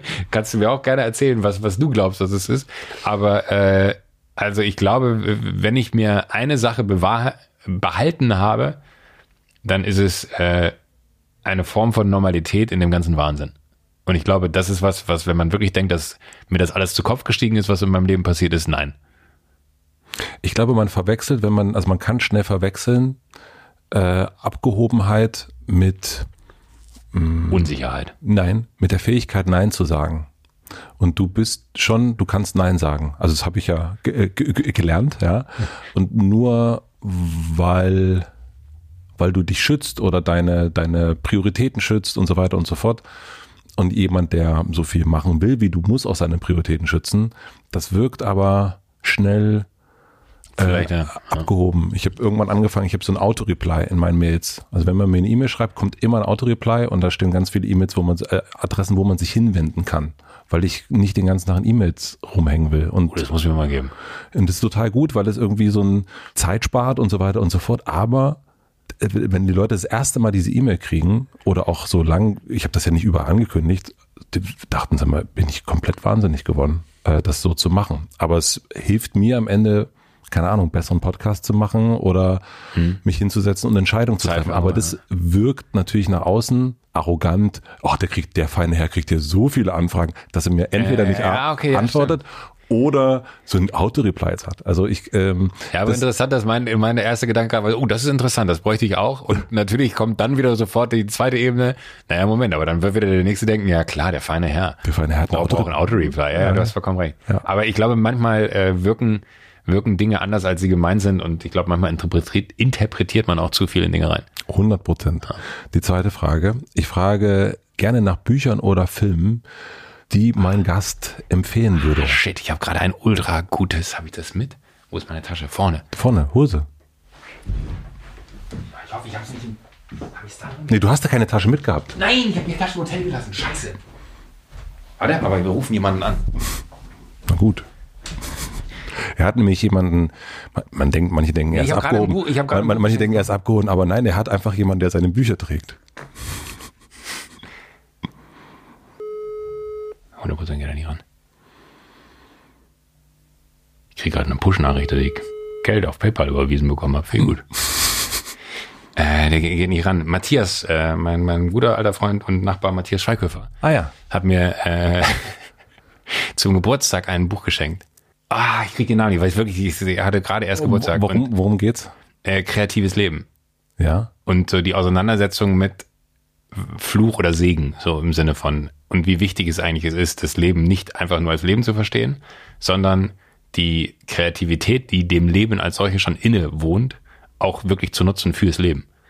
Oh, das, da möchte ich aber gerne noch. Ja, das wirklich, oder, oder ich, und ich bin, und deswegen bin ich so stolz darauf, dass ich ein Buch benennen könnte jetzt, weil ich bin nicht der Typ, der zehn Bücher im Jahr liest äh, und andere lesen wahrscheinlich 100 und zehn wäre bei mir schon viel.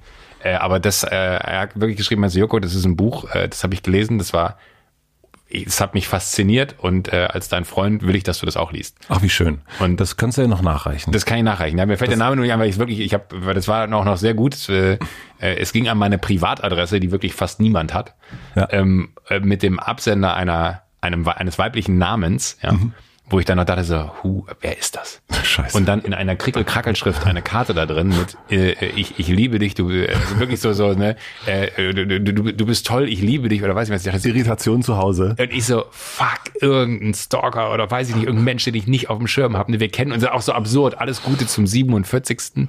Wir kennen uns jetzt schon seit 52 Jahren, wo ich dann dachte so, warte mal ganz kurz. Das muss ja jemand sein, der zehn Jahre älter ist als ich. Das heißt, ich bin auf die Welt gekommen, als die Person zehn ist und alles Gute zum 47. Ist das überhaupt für mich? Und ich hab's nicht zusammenbekommen, in keinster Weise. Und dann fiel mir aber ein, dass Matti mich nach meiner äh, Anschrift gefragt hat ähm, und meinte so, ey, kannst du mir da Anschrift mal schicken? Ich habe noch was zum Geburtstag für dich. Und dann habe ich wirklich mit, mit Herzklopfen habe ich ihn angerufen und habe nur gesagt, ey, hast du mir dieses Paket mit dem Buch geschickt? So, ja, das war ich. Und für ihn war das aber so total. Äh, Da sind wir wieder bei den Gedanken. ja, nein, nein, für, für ihn war das so, weil er hat seine Assistentin gegeben, die hat's abgeschickt, deswegen war sie als Ab, äh, Absenderin drauf, weil er gerade im Schnitt sitzt für, für, eine, für einen großen Film, den er gedreht hat. Ähm, und er meinte, okay, ich hatte keine Zeit, deswegen habe ich es halt Lena gegeben und Lena hat sie halt geschickt und äh, sorry, ey, das wusste nicht, das ist so eine Kon- Konfusion und für mich war es so, oh mein Gott, das Leben ist außer Kontrolle geraten und äh, das, ich wollte die Geschichte erzählen, weil es wirklich für mich so äh, wunderschön war, dieses Buch zu bekommen und er hat sogar noch Matti, ich hoffe, das ist okay, dass ich das im Podcast erzähle. Er hat mir noch ein, ein Tagebuch beigelegt, Ja. weil er, er gesagt hat, so, man muss anfangen, Dinge aufzuschreiben. Und das fand ich auch total krass. Und es war du's? wirklich dafür, man muss, Matti und ich, wir haben eine sehr enge Freundschaft. Wir, ich würde sagen, einer meiner besten Freunde. Wir telefonieren zweimal im Jahr. ähm, und äh, dann aber so persönliche Geschenke zu bekommen, hat mich total gefreut. Machst du ein nutztes Tagebuch? Äh, bis jetzt noch nicht, es liegt noch auf dem Schreibtisch zu Hause, aber das, äh, dass ich das Buch dabei habe, äh, ist schon eine unfassbare Auszeichnung. Also, die letzte Frage. Ich habe eine große Plakatwand, ist immer die letzte Frage. Und am Alexanderplatz, und du darfst draufschreiben, was dort für alle BerlinerInnen zu lesen sein wird. Es darf keine Werbung sein. Was würdest du draufschreiben? München ist auch eine schöne Stadt. Nee, nicht, vergiss das auch. München ist eine schöne Stadt. München ist eine schöne Stadt. Das passt so gut Ja, zu dir. ja ich habe ich habe keinen, wirklich keinen Bezug. Ich habe gestern. Das finde ich so gut. Also, ist- also ich meine, wir haben ja schon ein paar Mal über unsere München-Liebe äh, Ja, ja. gesprochen. Warte. Ähm, Ich, ich habe ich hab noch was. Ich habe gestern mit jemandem geschrieben. Die Person ist gerade nach München gezogen und meinte so, ey Joko, kannst du mir mal helfen? Wo fährt man am Wochenende ne, irgendwie aufs Land? Also gerade geht's ja eh nicht so, aber ja. sie, gibt es irgendwas, wenn das wieder möglich ist, wo man irgendwie gut hinfahren kann, wo man dann so Ja. in, in München fährst du halt aus der Stadt, da sind 25 wahnsinnig schöne Hotels, Ja. wo man einfach ein tolles Wochenende verbringen kann. Hier gibt es so ein paar Hotels, die sind aber alle auch ein bisschen in die Jahre gekommen, wir machen jetzt hier keine Werbung für irgendwelche. Und ich habe dann mit der Person geschrieben, weil äh, ich dann gesagt habe, ey, du solltest bitte für, für die Berliner, das wäre auch ein guter Spruch für, für, die, für dieses Plakat, äh, habe ich geschrieben, du solltest für den Berliner Tourismus arbeiten, weil äh, sie hat es nicht so formuliert, aber ich habe dann daraus diesen äh, Werbeslogan für Berlin formuliert. Berlin, am Wochenende müssen sie halt wegfliegen, aber sonst ist ganz okay hier. ah, wir kommen alle nach München. Ja, bitte. München ist Ja, eine wirklich, schöne Stadt. äh, Ich, ich kann es nicht in Worte fassen. Das ist einer der, äh, ich habe, glaube ich, viele Dinge in meinem Leben unbewusst richtig gemacht und ein paar auch bewusst richtig gemacht. Das ist der beste Move meines Lebens gewesen. Sehr gut. Ich freue mich, dass du hier warst. Hey, voll gut. Danke, danke, danke. Ich bin jetzt richtig aufgeregt, dass es vorbei ist. Total komisch. Ja, so. Also was ich wirklich sehr ähm, toll finde, und ich glaube, dass du das vielleicht als Schwäche ansiehst, aber ich finde es als eine Stärke, dass du bereit bist, dein, deine Sachen, dass du Sachen bereit bist, anders zu machen. Also, dass du, obwohl du dir vielleicht irgendeinen doch einen kleinen Plan gemacht hast, dass es immer so, ach naja, dann machen wir halt was anderes. Also ist ja auch voll okay. Und das finde ich total super. Ach, das ist viel lieb von dir. Das kann ich nämlich überhaupt nicht. Danke. Sehr geil. Ja, ich, ich hätte jetzt noch, noch eine Geschichte, die ich hinzufügen kann, aber wir müssen irgendwann einen Punkt finden wahrscheinlich. Ne? Aber mein Lieblingsinterview, ich erzähle Du musst ja los, du musst ja los. Ich muss das, ne? aber solange der da nicht steht, ist alles entspannt. Und, und das vielleicht nur zur Erklärung. Es ist sehr, es ist sehr winterlich gerade in Deutschland. Ja. Und ich muss heute noch nach, nach München zurück und ich habe einen Menschen, der mich netterweise fährt und ich habe ihr gesagt, wir treffen uns da um zwölf und ich finde es auch, also wir könnten jetzt bis zwei Uhr hier quatschen, aber Ja. dann steht er halt zwei Stunden noch vor der Tür. Oh. Da würde ich nicht wertschätzend A mit seiner Zeit umgehen und B, Ja. äh, glaube ich, wird das eine sehr abenteuerliche Fahrt, wobei jetzt die Sonne gerade Sieht rauskommt. aber sehr, sehr schön aus Gerade gerade. sieht sehr, sehr schön aus. Nee, aber äh, zurück zu dem äh, alles mal über den Haufen werfen. Mhm. Ich habe mir damals, da war Olli Kahn zu Besuch bei Neo Paradise. Ja. Und ich habe mir wirklich, weil ich, ich bin jetzt kein großer äh, Olli Kahn-Fan gewesen oder so, äh, als Typ, Mhm. irre Leistungen sportlicher Natur und Wahnsinns, also rückblickend nach dem Gespräch sagen, Wahnsinnstyp. Mhm. Äh, und in dem Interview war es so ein bisschen der Moment von alle, also ich habe mich wirklich in- intensiv vorbereitet, habe damals hat er ein Buch geschrieben, das habe ich äh, auf Double Speed äh, als Hörbuch abgehört, damit ich alles weiß, was in diesem Buch vorkommt und war total fasziniert von ihm und seiner Geschichte und die Art, wie der so tickt. Und dann kam der und ich habe so richtig gemerkt, wie das Interview, was ich vorbereitet habe, null auf die Situation passt, die da gerade entsteht. Ja. Und dann habe ich einfach im Interview gesagt, genau weil du gerade deine Blätter so hingeschmissen hast, habe ich im Interview die, die Karten genommen, habe sie nach hinten geschmissen und habe gesagt so, okay, lass reden. Und das fand er so gut, Ja. dass, dass das ein Miteinander wurde und heute immer noch Menschen äh, aus unserem beruflichen Umfeld, mit denen diese Sendung damals gemacht wurde, sagen, ey, eines der krassesten Interviews, was ich immer noch gerne erinnere, war das mit Olli Kahn damals bei Neo Paradise. Weil es halt einfach auf einmal so einen Twist bekommen hat, weil man halt nicht mehr so nach, nach Plan äh, versucht hat, dem Typen das zu entlocken, was man so von ihm wollte, sondern Ja. man sich so drauf eingelassen hat. Und das finde ich ist eine unfassbare Qualität, die du in einer Zweigleisigkeit aufsetzen kannst, um jetzt vielleicht einen zweiten Schlusspunkt zu finden. Du bist akribisch vorbereitet. Finde ich wirklich krass, was du dann so sagst. Habe ich das gesehen, habe ich mir jenes angeguckt, wo ich mir denke, so, oh mein Gott, so viel Zeit hat er auf meinem Leben verwendet, der arme Mann. Und trotzdem hast du da so die, diese Offenheit, äh, so, so ein bisschen wie so ein Fluss, der dann anfängt zu meandern, nachdem er irgendwie lange auf eine gerade Bahn geschickt wurde. Und trotzdem findest du den Weg zurück. Ich fand es ultra faszinierend und habe, ah, jetzt ruft leider nicht Matthias zurück, äh, ich habe äh, es sehr genossen, hier sein zu dürfen. Und Das freut äh, mich. bin sehr gespannt, was ich in den nächsten 24 Stunden noch rausschneiden lasse. Tschüss. Tschüss!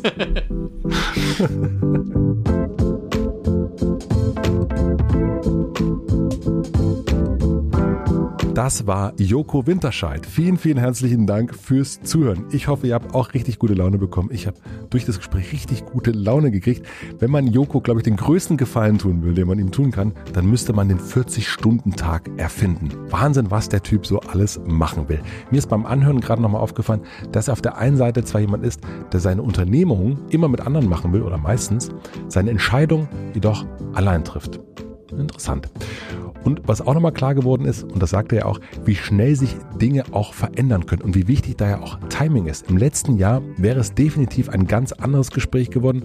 Und jetzt hatte ich das Vergnügen und ihr ja auch, mit einem riesigen Optimisten einen Podcast aufnehmen zu können. Das fand ich sehr, sehr erfrischend. Das empfohlene Buch übrigens heißt Die Kunst, ein kreatives Leben zu führen und ist von Frank Berzbach. Und ich halte es hier gerade in den Händen, denn es liegt ja auch direkt rum, direkt nach dem Podcast haben wir es gefunden. Es ist wirklich ein fantastisches Buch und ich kann die Begeisterung nur nachvollziehen. Am Ende gibt es immer einen kleinen Dank und zwar an die Supporter Seven Mind, Thalia und Penny. Herzlichen Dank an Anni Hofmann für die redaktionelle Unterstützung, an Maximilian Frisch für den Mix und den Schnitt und natürlich an Jan Köppen für die Musik. So. Und jetzt gibt's noch eine Podcast-Empfehlung zum direkten Weiterhören. Und zwar möchte ich euch den Reflektor-Podcast empfehlen. Das ist ein Interview-Podcast, wie dieser hier. Allerdings beschäftigt er sich nur mit Musikern. Geführt werden die Interviews von Jan Müller. Jan Müller ist Bassist der Band Tokotronic. Wir merken die Parallelen vielleicht. Tokotronic, wie ihr wisst, liebe ich und diesen Podcast liebe ich auch absolut fantastisch, finde ich den. Also wenn ihr denkt, ich bin gut vorbereitet, Jan ist wirklich noch viel, viel krasser vorbereitet. Das finde ich unglaublich. Bill Kaulitz war da schon zu Gast, Andi Meurer von den Toten Hosen, Helena Hauf, Reinhard May habe ich gehört, Peter Fox war jetzt da, der Sänger von Turbostart, das habe ich, da habe ich reingehört, noch nicht ganz fertig gehört, Tilman Rossmier, ein ganz alter Held von mir, ja, und ganz, ganz viele mehr. Reflektor der Podcast, überall da, wo man Podcasts hören kann. Hört da unbedingt mal rein. Wir hören uns hier wieder nächste Woche Mittwoch. Ich freue mich sehr, denn endlich ist ein weiblicher Gast im Hotel Matze. Ich habe es auf jeden Fall auf dem Schirm. Ihr braucht mir nicht schreiben. Ich weiß, ich weiß, ich weiß. Naja, nächste Woche Mittwoch hat das Warten ein Ende. Ich freue mich sehr darauf. Bleibt gesund, haltet Abstand, knutscht und kuschelt nur mit euren Liebsten. Wir hören uns hier wieder nächste Woche Mittwoch. Bis dahin, euer Matze.